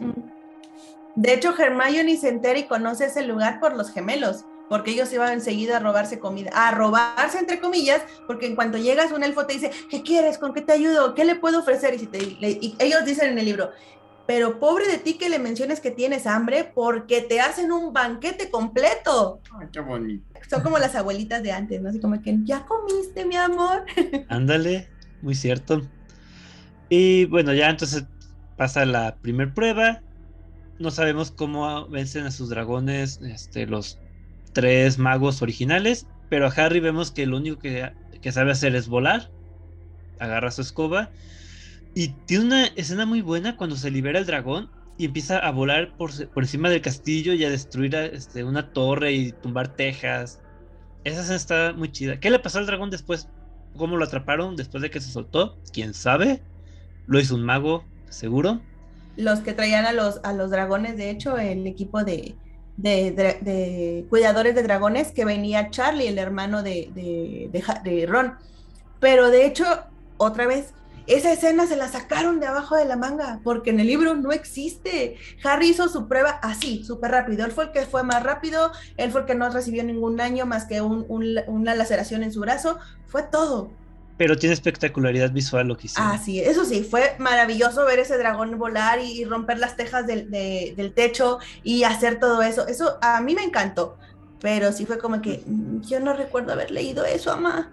Y, y por cierto, en el libro es la segunda vez que, que aparece eh, Charlie y sus amigos, ¿no? Porque si no mal recuerdo, ellos recogen a Norberto en, la, en el primer libro. Así es. Sí, eso no lo mencioné la vez pasada, pero hay una escena en la que Harry, Ron y Hermione suben a la torre para llevar a, a, Norberto. Que resulta ser Norberta después. pero ahí era Norberto, Norberto bebé. Sí, y ya, pues la siguiente prueba implica un huevo de oro que al momento de abrirlo le rompe los tímpanos a medio mundo, como si fuera mandrágora. Y llega la escena del baile de Navidad, que es cuando se descubre que Hermione está saliendo con Victor Crumb. ¿Cómo así? ¡Chisma! ¿Cómo va a ser el escándalo del año? Una Gryffindor Y ahí, en ese baile, digo, ocurre una de las escenas importantes porque es cuando Harry está escuchando algo que no debe y al lado de él hay un escarabajo. Y él está viendo el escarabajo mientras escucha el chisme entre Hagrid y la directora de Bobatons. Y bueno, aquí el pobrecito de Ron se la pasa de decepción amorosa en decepción amorosa, primero con Harry y después con Hermione. Ya este, las pobres hermanas Patty ya yo creo que terminaron odiándolos a los dos. ¿Tú crees? que aquí no en, en, la película las dos son de Gryffindor, pero en el libro creo que una es de, de Ravenclaw. Así es. De hecho, hay mención de que cuando en este libro, ¿se acuerdan del niñito que entró en la segunda película de Colin, el de la cámara fotográfica. Bueno, este, en este cuarto libro entra su hermanito, que también aparece en la película realmente, pero dicen, oye, y espero que mi hermanito también entre a Gryffindor. Y es cuando Harry se queda, oye, y si entran a Gryffindor, si entran hermanos juntos, sí tiene que ver la sangre, porque todos los Weasley están juntos. Y es cuando sacan la conclusión de que la sangre no tiene nada que ver, es más por cualidades, por las hermanas que están una en cada casa. En la película no sale el, niño este ya, ¿verdad? Ya, Colin Cliff solo sale en la cámara secreta y no volvemos a saber de él. Sí vuelve a salir en este, en esta última película. Porque le, le, hace, le menciona a Harry que su hermanito iba a entrar, algo así. Y sale, y si no me equivoco, sale en una escena tomando fotos. Porque era el niño que siempre andaba con su cámara. Yo no recuerdo eso en la película. Pero ya viene X, pues. Sí, ya como que, ya para que ahí está también el personaje. Y ya este llega una escena muy divertida en la película después de que Cedric le dice a Harry dónde debe abrir el, el huevo así de, Oye, Harry, ¿qué te parece si vas al baño de prefectos?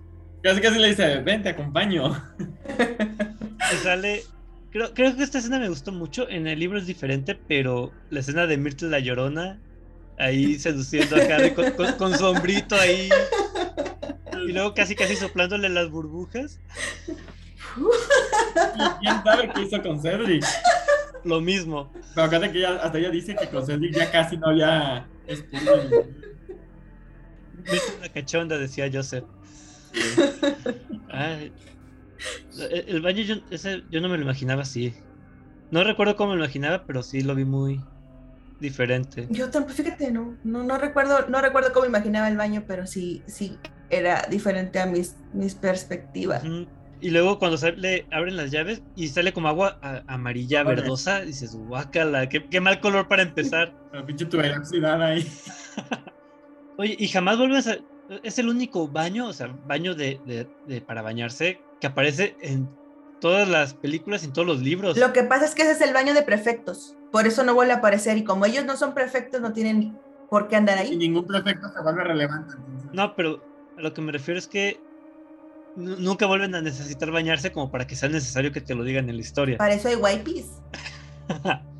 Ah, y ya, bueno, ya. Bueno, entiendo porque el, tema este de que descubre Harry que les van a robar algo importante, las criaturas que viven en, en, el lago negro, y le quitan protagonismo a Dobby porque no sale, pero es Dobby el que le, llega, le da las branquialgas a Harry. Así es. Y en la película no, en la película es Neville. y es algo que te meten desde una escena atrás. Ah, porque me volví a brincar otra cosa importante. Yo sé Yo, yo, sé, la próxima vez. Eres un mal elfo, tienes que ir a pisotearte las orejas con la estufa. ya, viste, yo sé. Oh, sí, es que hay una escena anterior, creo que de las pocas clases que ponen en esta película, que es cuando Ojo Loco Modi les enseña las maldiciones imperdonables. Que ahí me parece muy buena actuación la de Neville, porque, o sea, ¿cómo, se queda por ver el efecto de la maldición Cruciatus en una araña? Que también digo, no tendrá un plan de estudios Dumbledore o algo así como para decirle a sus profesores, debes enseñar esto, esto, esto. Todos llegan enseñando lo que les da su regalada gana. Es que ponte a ver algo, o sea, Moody, volvemos. La fama que él tenía, él tenía que preparar gente para el mundo real. Y el mundo real es. Pero es que. Luciatus a lo perro. Aparte, la verdadera forma de Modi que entró ahí, tú sabes que se las iba a apañar para lavarle el coco a Dumbledore, hablándole bonito para decirles: es que tienen que ver esto porque les conviene, tienen que aprender a defenderse. Yo te lo digo como un buen auror, como una persona que sabe de estas cosas. ¿Y, y qué tanto le convenía a él que los alumnos supieran de las maldiciones imperdonables? Porque, por ejemplo, Dolores Umbridge lo que hace es esconder la información, que ellos no aprendan, que no sepan. ¿Por qué? Porque no le conviene que sepan defenderse. Y acá a Ojo, Loco yo creo que es más así de su parte completamente mala. De, ay, vamos a disfrutar y torturando a los alumnos un ratito. Porque creo, lucirse. creo que en el libro sí practican alguna maldición, ¿no? Los alumnos no las pueden practicar. No, en el libro tampoco las practican, es tal cual. La, la escena, esa escena sí está muy, muy, muy fiel a lo que es el libro. Está prácticamente así tal cual. Agarraron, copiaron, pegaron y la pasaron a la pantalla. Está, está igualita. Las reacciones, la forma en que reacciona Hermione, la forma en que se sacan de onda y no entienden por qué está pasando ese tipo de cosas. Faltan un par como de, de diálogos que se pierden en la película, pero está prácticamente la secuencia de, de movimientos es, es, lo mismo. Entonces sí. Eso lo está confundiendo con otra cosa. Y pues ya este, ahí es en esa clase en la que Ojo Loco aprovecha para acercarse a Neville. Yo creo que lo quiso agarrar en un momento de debilidad para decirle, ah, es que me dijeron que eras bueno en herbología, pues toma un libro de herbología donde vas a encontrar la información sobre branquialgas para que se la des a Harry. Yo también, se me hace como que muy complicado su plan de, decir, de ir moviendo hilitos por un lado y por otro, pero pues. no puede ser directo. Es ilegal que sea directo. De hecho, se fue directo con la primera prueba. Pero, también, por ejemplo, confiar en otras personas para que tu plan salga es como que muy arriesgado. Ah, sí, de chingón. Y en el libro, pues, es, es Dobby a quien, a quien se acerca. Pero ya traía el conocimiento por, por Neville porque de hecho sí tuvo mucho, mucho que ver también ahí el conocimiento de Neville para que él leyera esa parte en, los libros que traía Neville. No recuerdo exactamente cómo era, cómo se involucró Dobby en este aspecto. recuerdo que fue él, pero... Si no me equivoco, fue cuando, despuésito de que, de que se enteraron de de... Después de la primera prueba, antes del baile, es cuando Hermione eh, quiere entrar a la a la cocina, que es cuando le pide a los, a los gemelos, oye, ¿cómo entraron ustedes? Que estaban celebrando lo, lo que es la, lo del huevo y todo. Aprovecha ese momento y les dice, oye, ¿cómo entraron a la cocina? Yo quiero saber cómo entran ahí a la cocina. Y se, dicen, ah, sí, entras por aquí, por acá. Espérate, a ver, ¿para qué quieres saber? ¿Los quieres ir a convencer? ¿Les vas a ir a quitar el tiempo a ellos? ¿No ves que están ocupados cocinando? Se van a enojar contigo, no hagas eso, niña. Este, y es cuando eh, conocen la cocina y es cuando se dan cuenta que Dobby está trabajando ahí. Mm. Porque antes no habían entrado a, ver a los elfos este, que estaban trabajando ahí. Sabían que estaban ahí, pero no habían podido tener contacto porque ya, ya ven que tienen que ser, mientras el, el mejor elfo es el que no se ve. Entonces no podían entablar conversación con ellos hasta que bajaron a las cocinas y, se encontraron, ah, ¿qué estás? No manches, aquí estás y que tengo que hacer esto y em, empieza la relación otra vez entre Dobby y Harry, que es como llegan a la a que le ayude, ah, tú ocupas esto. Y Dobby es el que saca las branquialgas del armario de, de, de Snape. Ya. Y pues ya se llega a la segunda prueba. Tienen que sumergirse en el lago negro y rescatar algo apreciado por, apreciado por ellos y que les fue robado.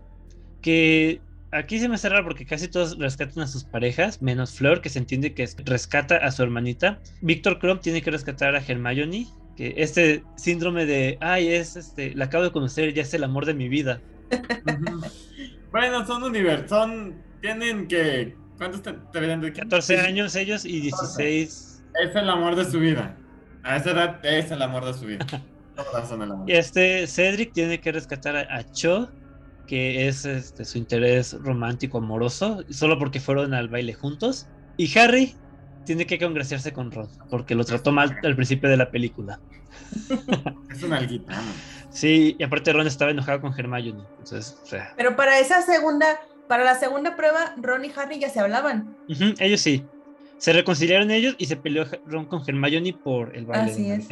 Es un desmadre con esos tres, pero bueno. Maldita adolescencia. y pues ya, este, salen algunas criaturillas ahí en el lago, salen las sirenas, que qué hermosas sirenas, me encantaron. Salen estos, uh, ay, se me fue el nombre de los que son como pulpitos, los que les revientan la, burbuja. No, tienen un nombre eh, diferente, pero no, la verdad no, no lo recuerdo, tendría que investigarlo. Y el Kraken nunca aparece en las películas, a pesar de que, de que es un, un elemento que está pegado al lago. O sea, cuando hay conversaciones del lago en los libros, es, ah, es que el Kraken del lago, ah, es que el Kraken del lago. Sí, pero como en las películas ni lo mencionaron, pues para que lo meten en una pues escena. Aquí está, dice, en el lago negro de Harry Potter o de, la saga de libros vive un calamar gigante y una colonia de ah, Selkies y Grindylows. Grindylows son esos, los pulpitos. Están bien bonitos. Sí, recuerdo que juntaba el álbum de, estampitas de, esa película y había una con, ese, el Grindylow así de cuerpo completo. Ah, están hermosos. Se parece al bebé extraterrestre de Hombres de Negro. Sí. Y pues ya rescatan a, sus seres amados, menos Fleur que pues, no termina la prueba, pero Harry como es buena gente salva medio mundo y llega al último. Y aplican el, el Dumbledorazo de, ah, Harry, fallaste, pero me caes bien, 100 puntos para Gryffindor. Ah, porque salvados. que no debía, porque no, tampoco es que se fueran a morir. No sabemos. Y de hecho le, echan carrilla a Harry por eso. digo, dicen que el torneo de los tres magos que puedes morir y todo eso. Sería muy ojete que entra tu compa y porque tu compa te da un aprecio, tú eres el que se muere en el mendigo lago. Es un precio que tienes que pagar, por eso se suspendió el torneo. Por ser compa del güey que sí salió elegido. Así es. Y, y mi compa, bien chido, nomás quedó en cuarto lugar y va a la siguiente prueba. Y yo me morí. Es un precio, es un precio que hay que pagar por la fama. Ok. Cuando entre alguna, alguna competencia así, córtalas, güey, ¿no? si ya ganas, ya nos reconciliamos. La verdad, ya no recuerdo qué pasa entre la segunda y la tercera prueba. soy honesto con ustedes. Pero ya eh, llega la escena del laberinto. El laberinto está en el campo de Quidditch. Está hechizado para que se, vea más pequeño de lo que en verdad es. Es un laberinto enorme. Tiene hasta una esfinge ahí metida que no sale en los libros. Tiene escregutos de cola explosiva. No, al revés. No sale en la película. que no sale en la película. Sí, que no sale en la película. Tiene los escregutos que tampoco salen en la película. Tiene pasadizos que están hechizados para que se ponga el mundo de cabeza. Que tampoco. Y en la película se limita a ramitas que salen de, de los setos, eh, corrientes de aire, y a Víctor Crumb de malo.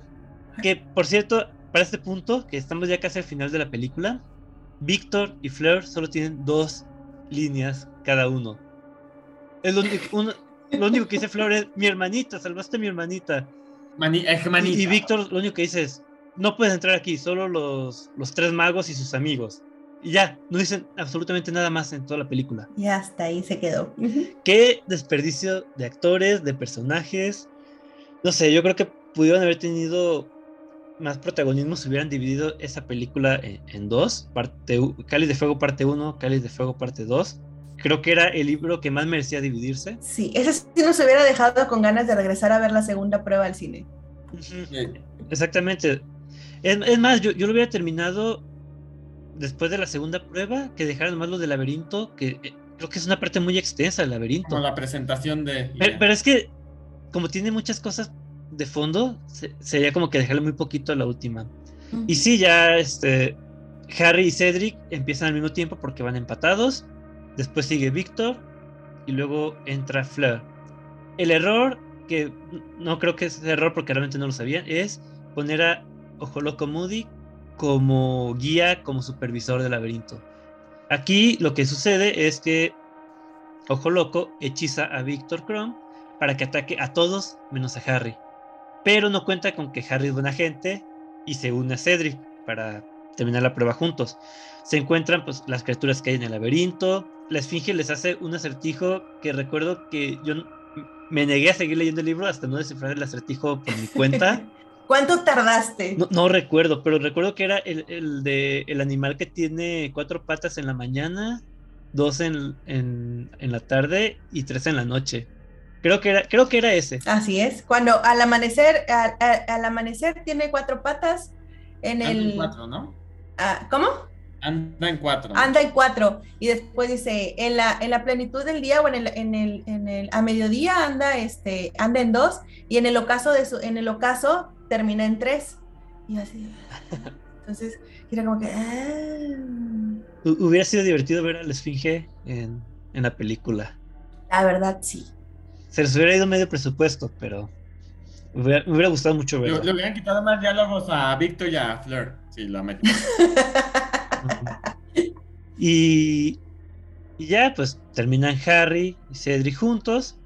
A pesar de que Cedric no quería al inicio, o sea, Cedric iba en chinga para ganar, pero Harry lo salva y dice, ay, me salvaste, nos has salvado, estamos agradecidos. Toman el, la copa de los tres magos y sorpresa, es un traslador.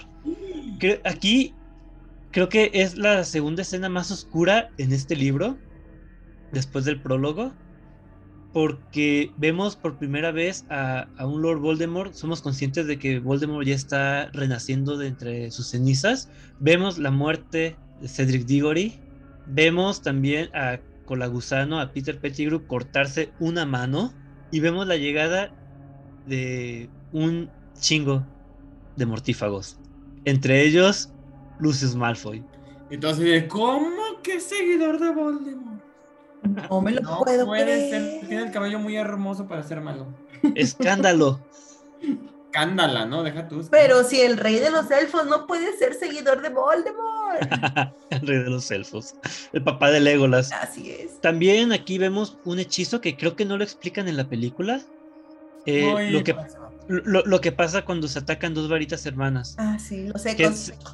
Que, se crea este como, eh, como cúpula alrededor de, ambos. Y la varita de Voldemort empieza a expedir las almas de las personas a las que mató. Que creo que hay un error en, el libro, la verdad no recuerdo, lo leí este, hace tiempo. El primero en salir es Cedric Diggory. El segundo en salir es Frank, el, el velador de la casa de los Riddle. Después aparece creo que el papá de Harry o la mamá. No recuerdo cuál aparece primero en la película. No me acuerdo. Pero el, error radica, creo que sale primero el papá y después la mamá. Debería de haber sido primero la mamá porque la mató al último. Ah, y, el error radica en eso, en que debió de haber sido inverso el orden. Ya los, los cuatro fantasmas, creo que no aparece ningún, ningún otro. Eh, ayudan a que Harry gane tiempo, corre por Cedric, hechiza la copa para eh, atraerla a él con el, Akio y regresa al campo de Quidditch en una de las, creo que escenas más potentes de, de, la película, cuando están todos festejando de que regresaron los campeones y que van juntos, están gritando todos de alegría y se dan cuenta que Cedric está muerto. Ah, son y mientras todo. Sí. E, e, el cambio en, la, en el ambiente, o sea, cuando el papá, el papá de Cedric se da cuenta de que algo está mal, cuando todos empiezan a, a notarlo y, se callan y se escucha el alboroto de fondo, cómo este, se va expandiendo el silencio, dices, no manches. Algo pasó. Ay. del papá, los gritos, hijo de su Y pues aquí ya es cuando conocemos el plan maestro de Ojo Loco Modi, cuando se lleva a Harry a su despacho y le hace la, infame pregunta, ¿quién, ¿quién, más estaba en el cementerio? Y Harry dice, yo nunca dije ningún oh, cementerio. ¿Qué cosa? Ay, ups, ay, me equivoqué. me equivoqué de conversación, perdón. Le pregunta algo, le dice, interesantes criaturas los dragones, como para disimular ahí la... Para cambiar el tema. Y pues, ¿qué más pasa en la película? Digo, ya... En, el libro recuerdo que está eh, más extenso todo esto de, de qué pasa con, Moody, quién es en verdad Ojo Loco Moody. Pero si no mal recuerdo en la película, solo este, lo, atrapan, llega Severus Snape, le da el. No, nomás le saca sangre, le quita sangre y la prueba a Harry de la herida de, donde le sacaron para revivir a Voldemort. pero le, da el brebaje este para decir la verdad. Sí. y, de ahí, ¿qué, más pasa? Se, eh, corta No. Cuando encuentran Ojo Loco en, la, en el baúl. Así es pero es porque es, eh, es eh, de hecho ahí este, hubo algo que salieron un comentario para defender a Snape, que dijeron, Snape no es tan malo porque se quitó la capa para tapar a Cedric cuando, cuando murió, y por eso lo vemos sin capa cuando capturan a Ojo Loco, o sea, en la película sí se ve cuando capturan a, a, este, este, a este tipo que no es Ojo Loco, y encuentran a Ojo Loco dentro del baúl de Ojo Loco. Y pues resulta ya cuando se le... Resulta que en un momento a Ojo Loco Em, quiere empinarle a su botecito de licor y está vacío. Y es cuando nos damos cuenta y empezamos a hilar de que, por ejemplo, Myrtle, bueno, detalles que no mencioné. Myrtle le dice a Harry o le da a entender que está jugando otra vez con poción multijugos. Y Snape le dice que están robando de su alacena de, pociones. Ingredientes para una poción. Y aquí es cuando ya nos damos cuenta que Ojo Loco no es Ojo Loco, sino que es el hijo de Barty Crush, un miembro importante del Ministerio de Magia. Que aquí es donde entra mi pregunta, ¿qué, pasa cuando descubren que es, que es Barty Cruz Jr. y que le dan el brebaje para decir la verdad? ¿Qué pasa después? ¿Encuentran a Ojo Loco? Lo mandan a Azkaban. Lo mandan a Azkaban. Nos dicen que lo mandaron a Azkaban nada más. Es que recuerdo que en el libro mandan a los dementores con Barty Cruz Jr. Igual lo estoy confundiendo con, algún otro personaje, la verdad no, lo recuerdo. Pero el punto es de que no dejan o no, no dan chance de que Snape le dé la otra porción de la verdad y que diga frente a, las autoridades, frente al ministro, que Voldemort regresó. O sea, directamente mandan a los dementores para que les den el beso, no lo mandan a Azkaban. Ya, a ver, Romina a lo mejor me puede desmentir. Ay, sí, no me acuerdo. Me acabo de bloquear ahorita en, ese, en este preciso momento, me bloqueé con ese recuerdo. No me acuerdo al final cómo termina eso, pero, pero sí hay algo de, sí hay algo en lo que, de cierto en lo que tú estás mencionando, porque por eso no les creen que, que Voldemort regresó. Sí, y por eso Harry se hace el indeseable número uno. Porque se deshacen del único testigo que, lo, que les puede decir la verdad. Así es. Y esto no viene en la película, si no mal recuerdo. Ya dijo Fer que lo mandaban a Azkaban o que dijeron, que dijeron creo que sí dicen que lo mandaron a Azkaban. Sí, de hecho hay un, creo que hay una escena al final, ¿no? Donde sale gritando en Azkaban o como hay una escena en ese tiempo de, Bellatrix. Creo que sí, no, me acuerdo bien, bien. queda como muy abierto eso. Sí, bueno, pero creo que ya no vuelve a salir de todas formas.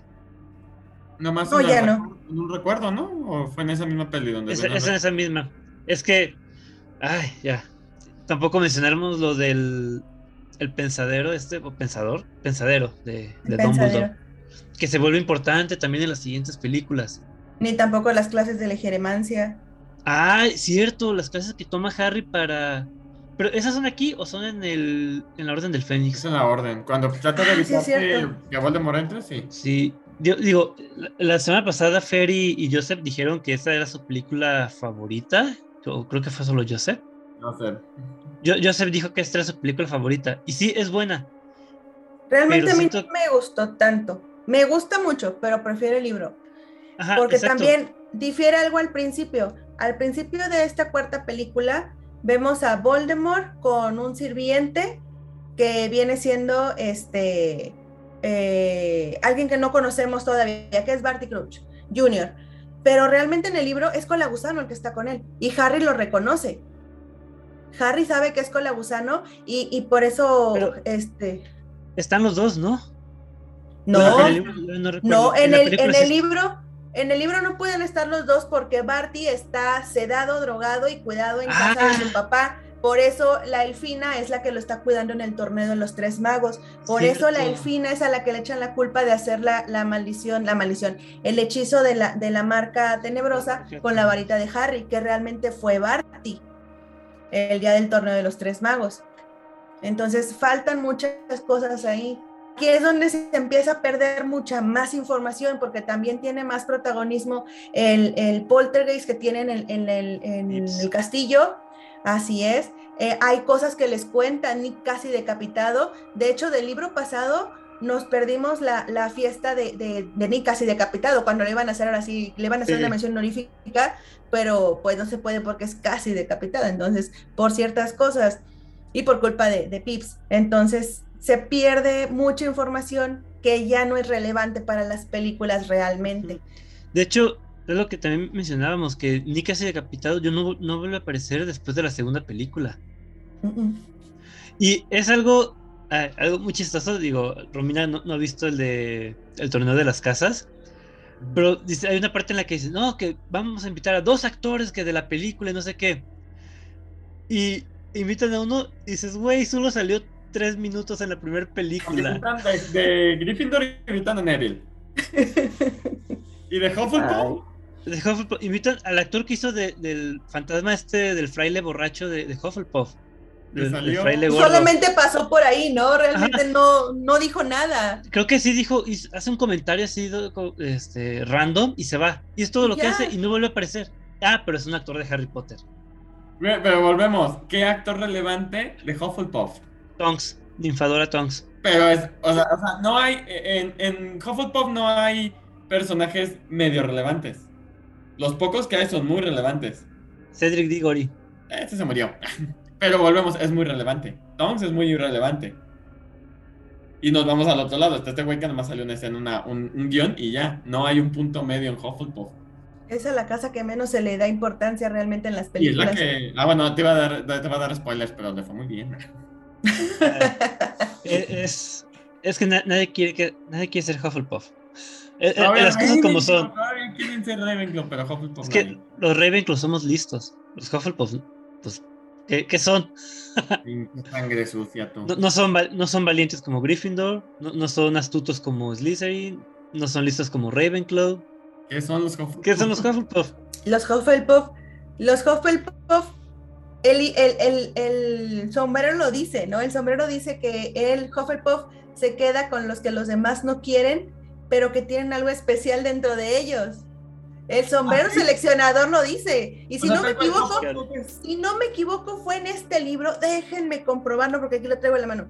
Este, en la canción, porque solamente escuchamos la canción del sombrero seleccionador en el primer, la primera película o en el primer libro y hasta este cuarto libro. Y es cuando hacen el comentario de que cada año la cambia porque pues está todo un año guardado, no tiene nada que hacer y se inventa su canción. Sí, ¿verdad? Ni en el segundo libro ni en el tercero vemos la selección de los nuevos alumnos. Hasta aquí sí la vemos porque sale el, hermanito de Colin. No, si no, no sale. Nomás mencionan que Ginny quedó en Gryffindor, pero no se ve cuando la selecciona.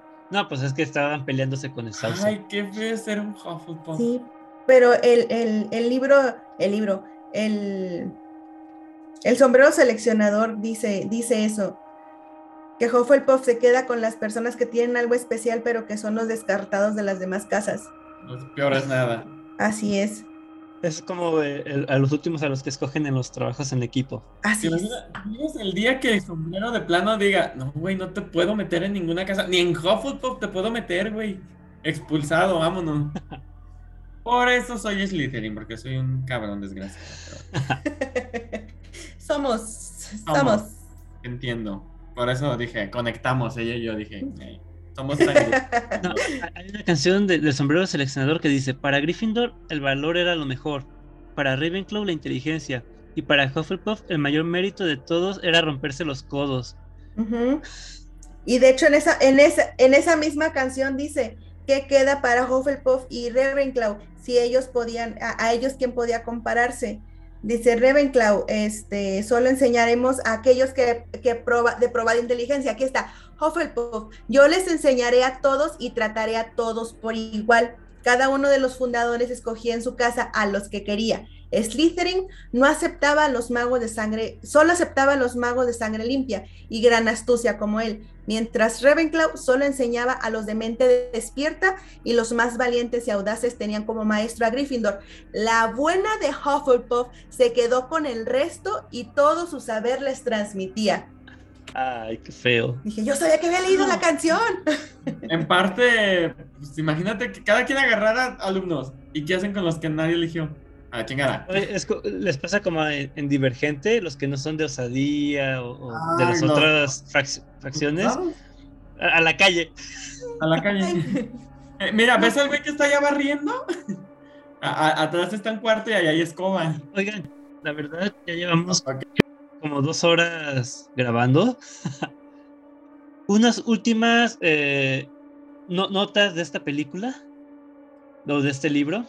Una escena que digan, ah, esto es lo mejor que pasa aquí.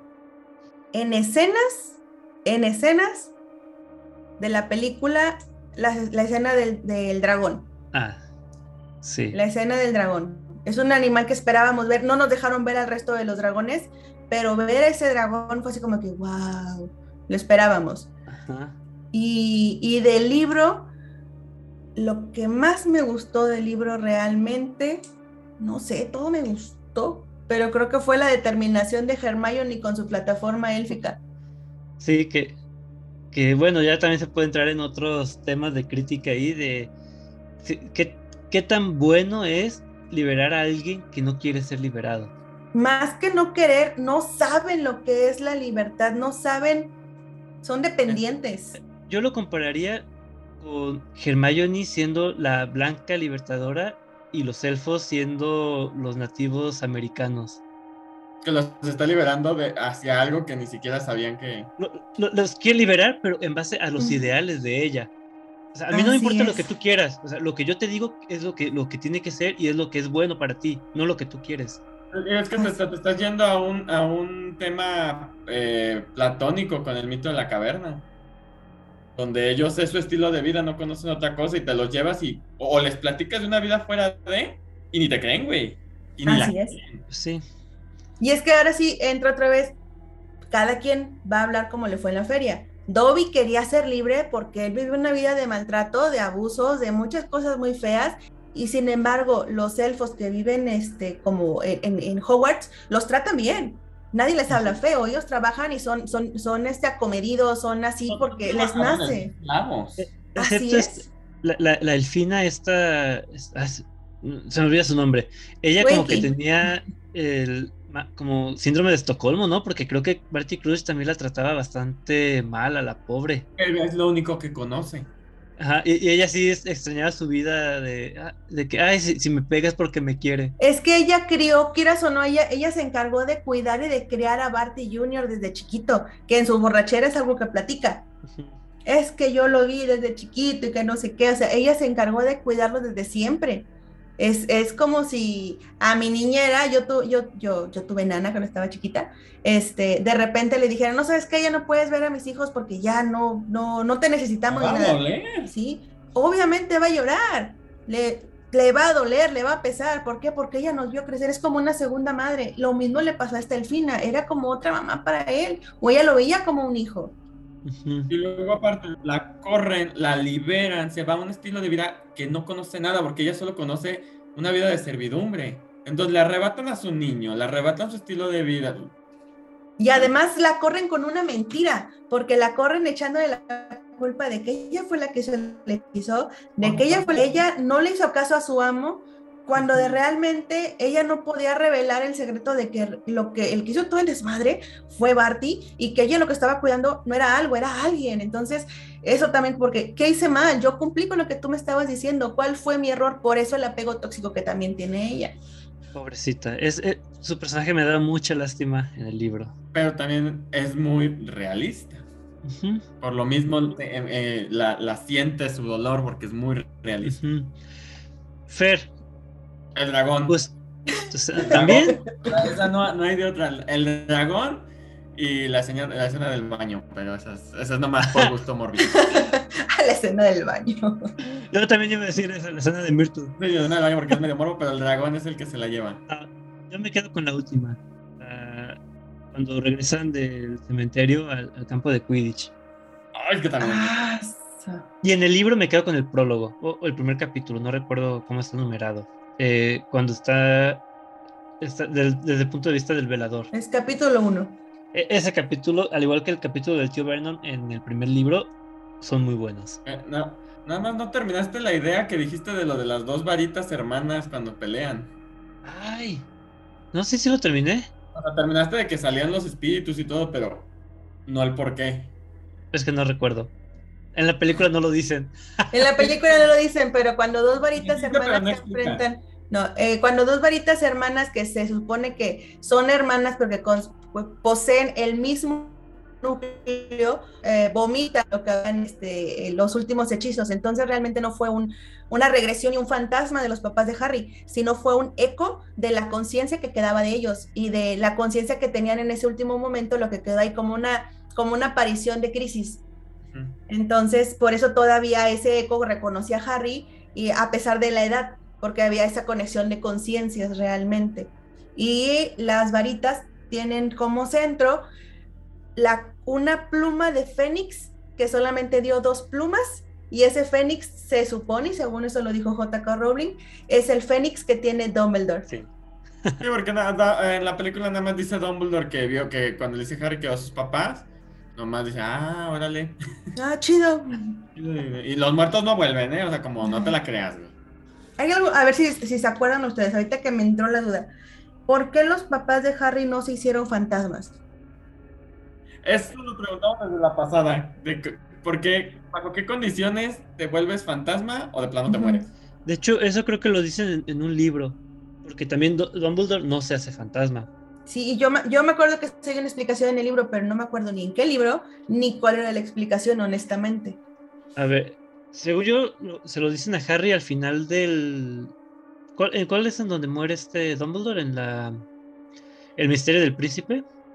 Dice: Un fantasma es el espíritu de un mago o una bruja muerto. Solo los seres mágicos pueden convertirse en fantasmas. Celebran aniversarios de muerte. Ay, no dice por qué. No, les voy a quedar mal, no dice Que, por que queda de tarea. Sí. Sí, sí, va a quedar de tarea porque estoy casi seguro de que sí lo mencionan en algún punto. A lo mejor porque Dumbledore no tenía este, asuntos pendientes o algo Ah, así. aquí está, aquí está, aquí está. Al final, de, al final de la Orden del Fénix, Harry le preguntó a Nick casi decapitado, y, y cito, los magos pueden dejar una huella de sí mismos en la tierra para caminar pálidos donde sus seres vivos alguna vez pisaron, dijo Nick, miserablemente. Pero muy pocos magos eligen ese camino. ¿Y por qué no? Dijo Harry. De todos modos, no importa, no le importará si es inusual volver, eh, volver, sé, sé lo que hará. Dice, él no volverá, repitió Nick. Él habrá continuado. Dice, ¿qué quieres decir con eh, ¿qué quieres decir con ido? Dijo Harry repentinamente. ¿Se fue a dónde? Dice, escucha, escucha, ¿qué pasa cuando mueres? De todos modos, ¿a dónde vas? Dice, ¿por qué no vuelven todos? Dice, no te puedo responder, Harry. Dice, estás muerto, ¿verdad? Dijo Harry, exasperado. ¿Quién puede responder mejor que tú? Dice, tenía miedo de la muerte, dijo Nick suavemente. Elegí quedarme atrás. A veces me pregunto si no debería tener... Bueno, eso no es ni de aquí ni de allá. De hecho, no estoy ni aquí ni allá. No sé nada de los secretos de la muerte, Harry, porque elegí mi débil limitación de la vida. Ah, Madre. Eligen ser fantasmas. Pero también ya, ya, o sea, ya, se, ya se chingaron, ya no pueden irse para allá. No, ya no. ya están se Entonces, podríamos decir que a, a lo mejor los fantasmas que se quedan, bueno, los que se quedan este, con fantasmas más bien, es porque tuvieron alguna muerte eh, abrupta o que algo que no esperaban y que no estaban preparados o, o- o listos para morir. Porque, por ejemplo, Myrtle la Llorona tuvo una muerte traumática. Ni casi Así decapitado, fue Ah, sí, decapitado. Bueno, Nick sí esperaba morir porque sí lo iban a, sabía que lo que estaba haciendo, pero él mismo lo dijo, tenía miedo. Ahorita ya me contesté yo sola. Tenía miedo. Y los papás de Harry no, Dumbledore tampoco. Sabían que tenían que morir para que las cosas evolucionaran y llegaran a donde tenían que llegar. De, hecho, incluso la muerte de la mamá de Harry fue un sacrificio en plena conciencia. Así es. No, recuerdo, pero también el tener el valor de enfrentarse a Voldemort y no dejar que fueran con su familia fue un sacrificio voluntario. Dumbledore también fue un sacrificio para poder hacer quedar bien a Snape frente a los ojos de Voldemort. Y eso fue planeado desde antes. Si en el libro dice eh, que no le quiso hacer nada hasta que Dumbledore le dijo, por favor. Sí, y eso en la película no pasa, no, no le dice el por favor. ¿Sí? ¿Sí? Sí, por favor, y ya le lanza la bada que da. Ok, cuando toque hablar de esas películas, tengo que reverlas, verlas de nuevo. Porque la verdad no me acuerdo de muchas cosas. Creo que son las únicas que no he visto más de más de una vez. Las reliquias de la muerte. Y bueno, el misterio del príncipe es que no me gusta. Es que sufrió muchos cambios. Ah, y bueno, ya, oigan, creo que ya nos excedimos demasiado. Casi nada, pero sí, ya. Este, editor? La, verdad, una disculpa por el escueto resumen de El Cáliz de Fuego. Ya este, luego hablamos con el elfo doméstico. Eh, yo, creo que ya viene siendo hora de despedirnos. Fer. pues quiero agradecer a nuestra invitada que tuvimos hoy por estar con nosotros. Aprendimos mucho de ella, nos divertimos mucho con ella y ojalá vuelva pronto, la verdad. Y a nuestros escuchas, pues, pues agradecer a todos nuestros escuchas, Esteban, que nos aguantan un año más, listos para el siguiente año empezar con todo y que se la pasen muy bien en estas fiestas decembrinas, Navidad, Hanukkah, lo que celebren.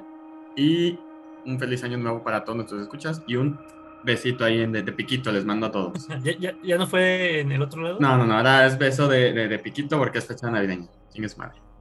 Yo creo que así en, en el Yami. No, no, no, de piquito en la boca. No, en, en el. En el, en el, yomi. En el, yomi. Eh, y bueno, este. Eh, gracias, Fer. Eh, lamentablemente, Joseph, como ya estuve escuchando todo el episodio, no pudo acompañarnos. Pero también les manda su mensaje de. Desde el más allá, desde el Yomi. desde el Yomi. Corre el audio de, de Joseph. Hola, ¿qué tal? ¿Nos escuchas? Pues como saben, no tuve la oportunidad de estar en el último eh, episodio de Expediente Terror, pero pues les pido una disculpa por ello. Eh, sin embargo, pues quiero agradecerles por todo este año de, grandes sorpresas, de, alegrías y sobre todo satisfacciones, por lo bien que nos han recibido en todos nuestros capítulos. Espero que el año que viene este, sigan eh, teniendo el gusto ¿no? de aguantarnos más y pues les deseo una muy bonita y feliz Navidad, rodeada de toda su familia.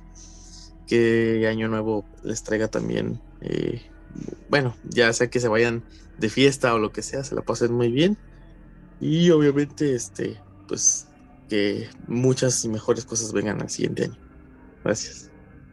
Gracias, Joseph. Eh. Y bueno, de mi parte también, eh, gracias por estar todo este año con nosotros. Ya este es el último episodio del 2021. Y pues ya lo dijeron todo Fernando eh, y Joseph. Pasen unas felices fiestas, feliz Navidad, feliz Año Nuevo, feliz Día de Reyes. Ya nos vamos a escuchar hasta, yo creo que mediados de enero. Todavía no decidimos la fecha, pero por ahí va a andar. Ya, unas merecidas vacaciones. Eh, Romina, unas últimas palabras y por favor puedes repetirnos en dónde pueden encontrarte, podcast y redes sociales, porfa. Ok. Yo, lo último que les tengo que decir es muchísimas gracias por la invitación, de verdad me la pasé fantástico, fue una noche como mágica, por así decirlo, como por arte de magia sucedió todo esto.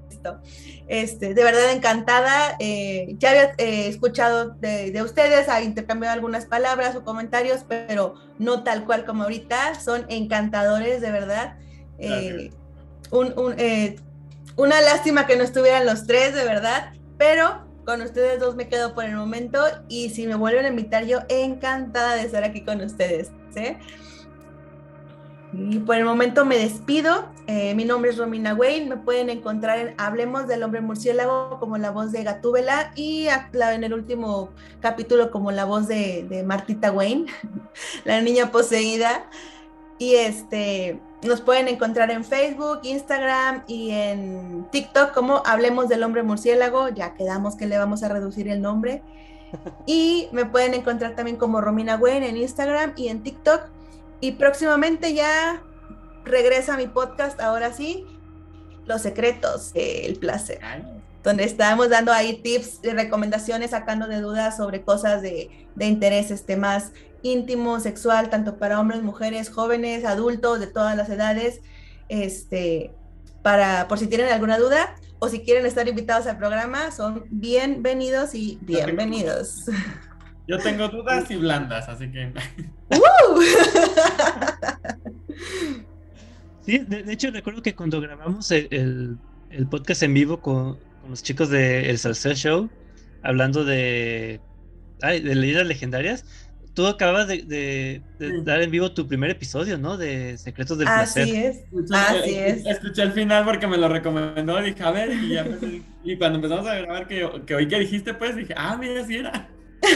sí, así es. Nada más que se suspendió por, por algunos detallitos ahí con mi, con mi co-host, pero ya regreso yo, este, aparentemente solita, pero teniendo invitados de lujo y me encantaría que estuvieran ahí conmigo. Ok, ya sé gracias por la invitación. Nosotros también te vamos a invitar cuando hablemos de los siguientes libros de, Harry Potter. También ya este, vamos a ver a quién más invitamos de, los chicos del salseo, a, Jorge, a, Eduardo, a Alison a lo mejor también. De hecho, con ella no, he hablado casi, pero también este, me gustaría tratar algunos temas con ella aquí. Y pues la verdad, muchas gracias por, por estar aquí con nosotros, Romina. Este, cuando Jorge nos pasó este, la lista de, de, a quienes podemos invitar, dijimos, ah, excelente, para Harry Potter. Solo que ya, era tarde para el, para el, programa anterior, entonces dijo, para el que sigue, no importa. No importa.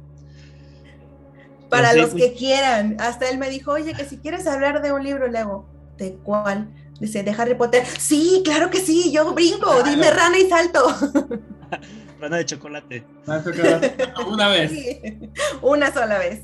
Pero con una, una calcomanía y una, una este, tarjeta fenomenal, definitivamente. Muchas gracias. Eh, les recordamos que pueden encontrar este podcast como Expediente Terror en Anchor, Spotify, Apple Podcasts, Amazon Music, iBooks, YouTube, a veces, o en su plataforma de preferencia todos los sábados en punto de las 8 de la noche. Los invitamos también a seguirnos en nuestras redes sociales. Estamos en Facebook como Expediente Terror Podcast y en Instagram como Expediente Terror. Y finalizamos este episodio con una frase de Sirius Black en el libro Harry Potter y el Cáliz de Fuego. Dice, si quieres saber cómo es alguien, mira de qué manera trata a sus inferiores, no a sus iguales. Yo soy Esteban Castellanos y esto fue Expediente Terror. Buenas noches.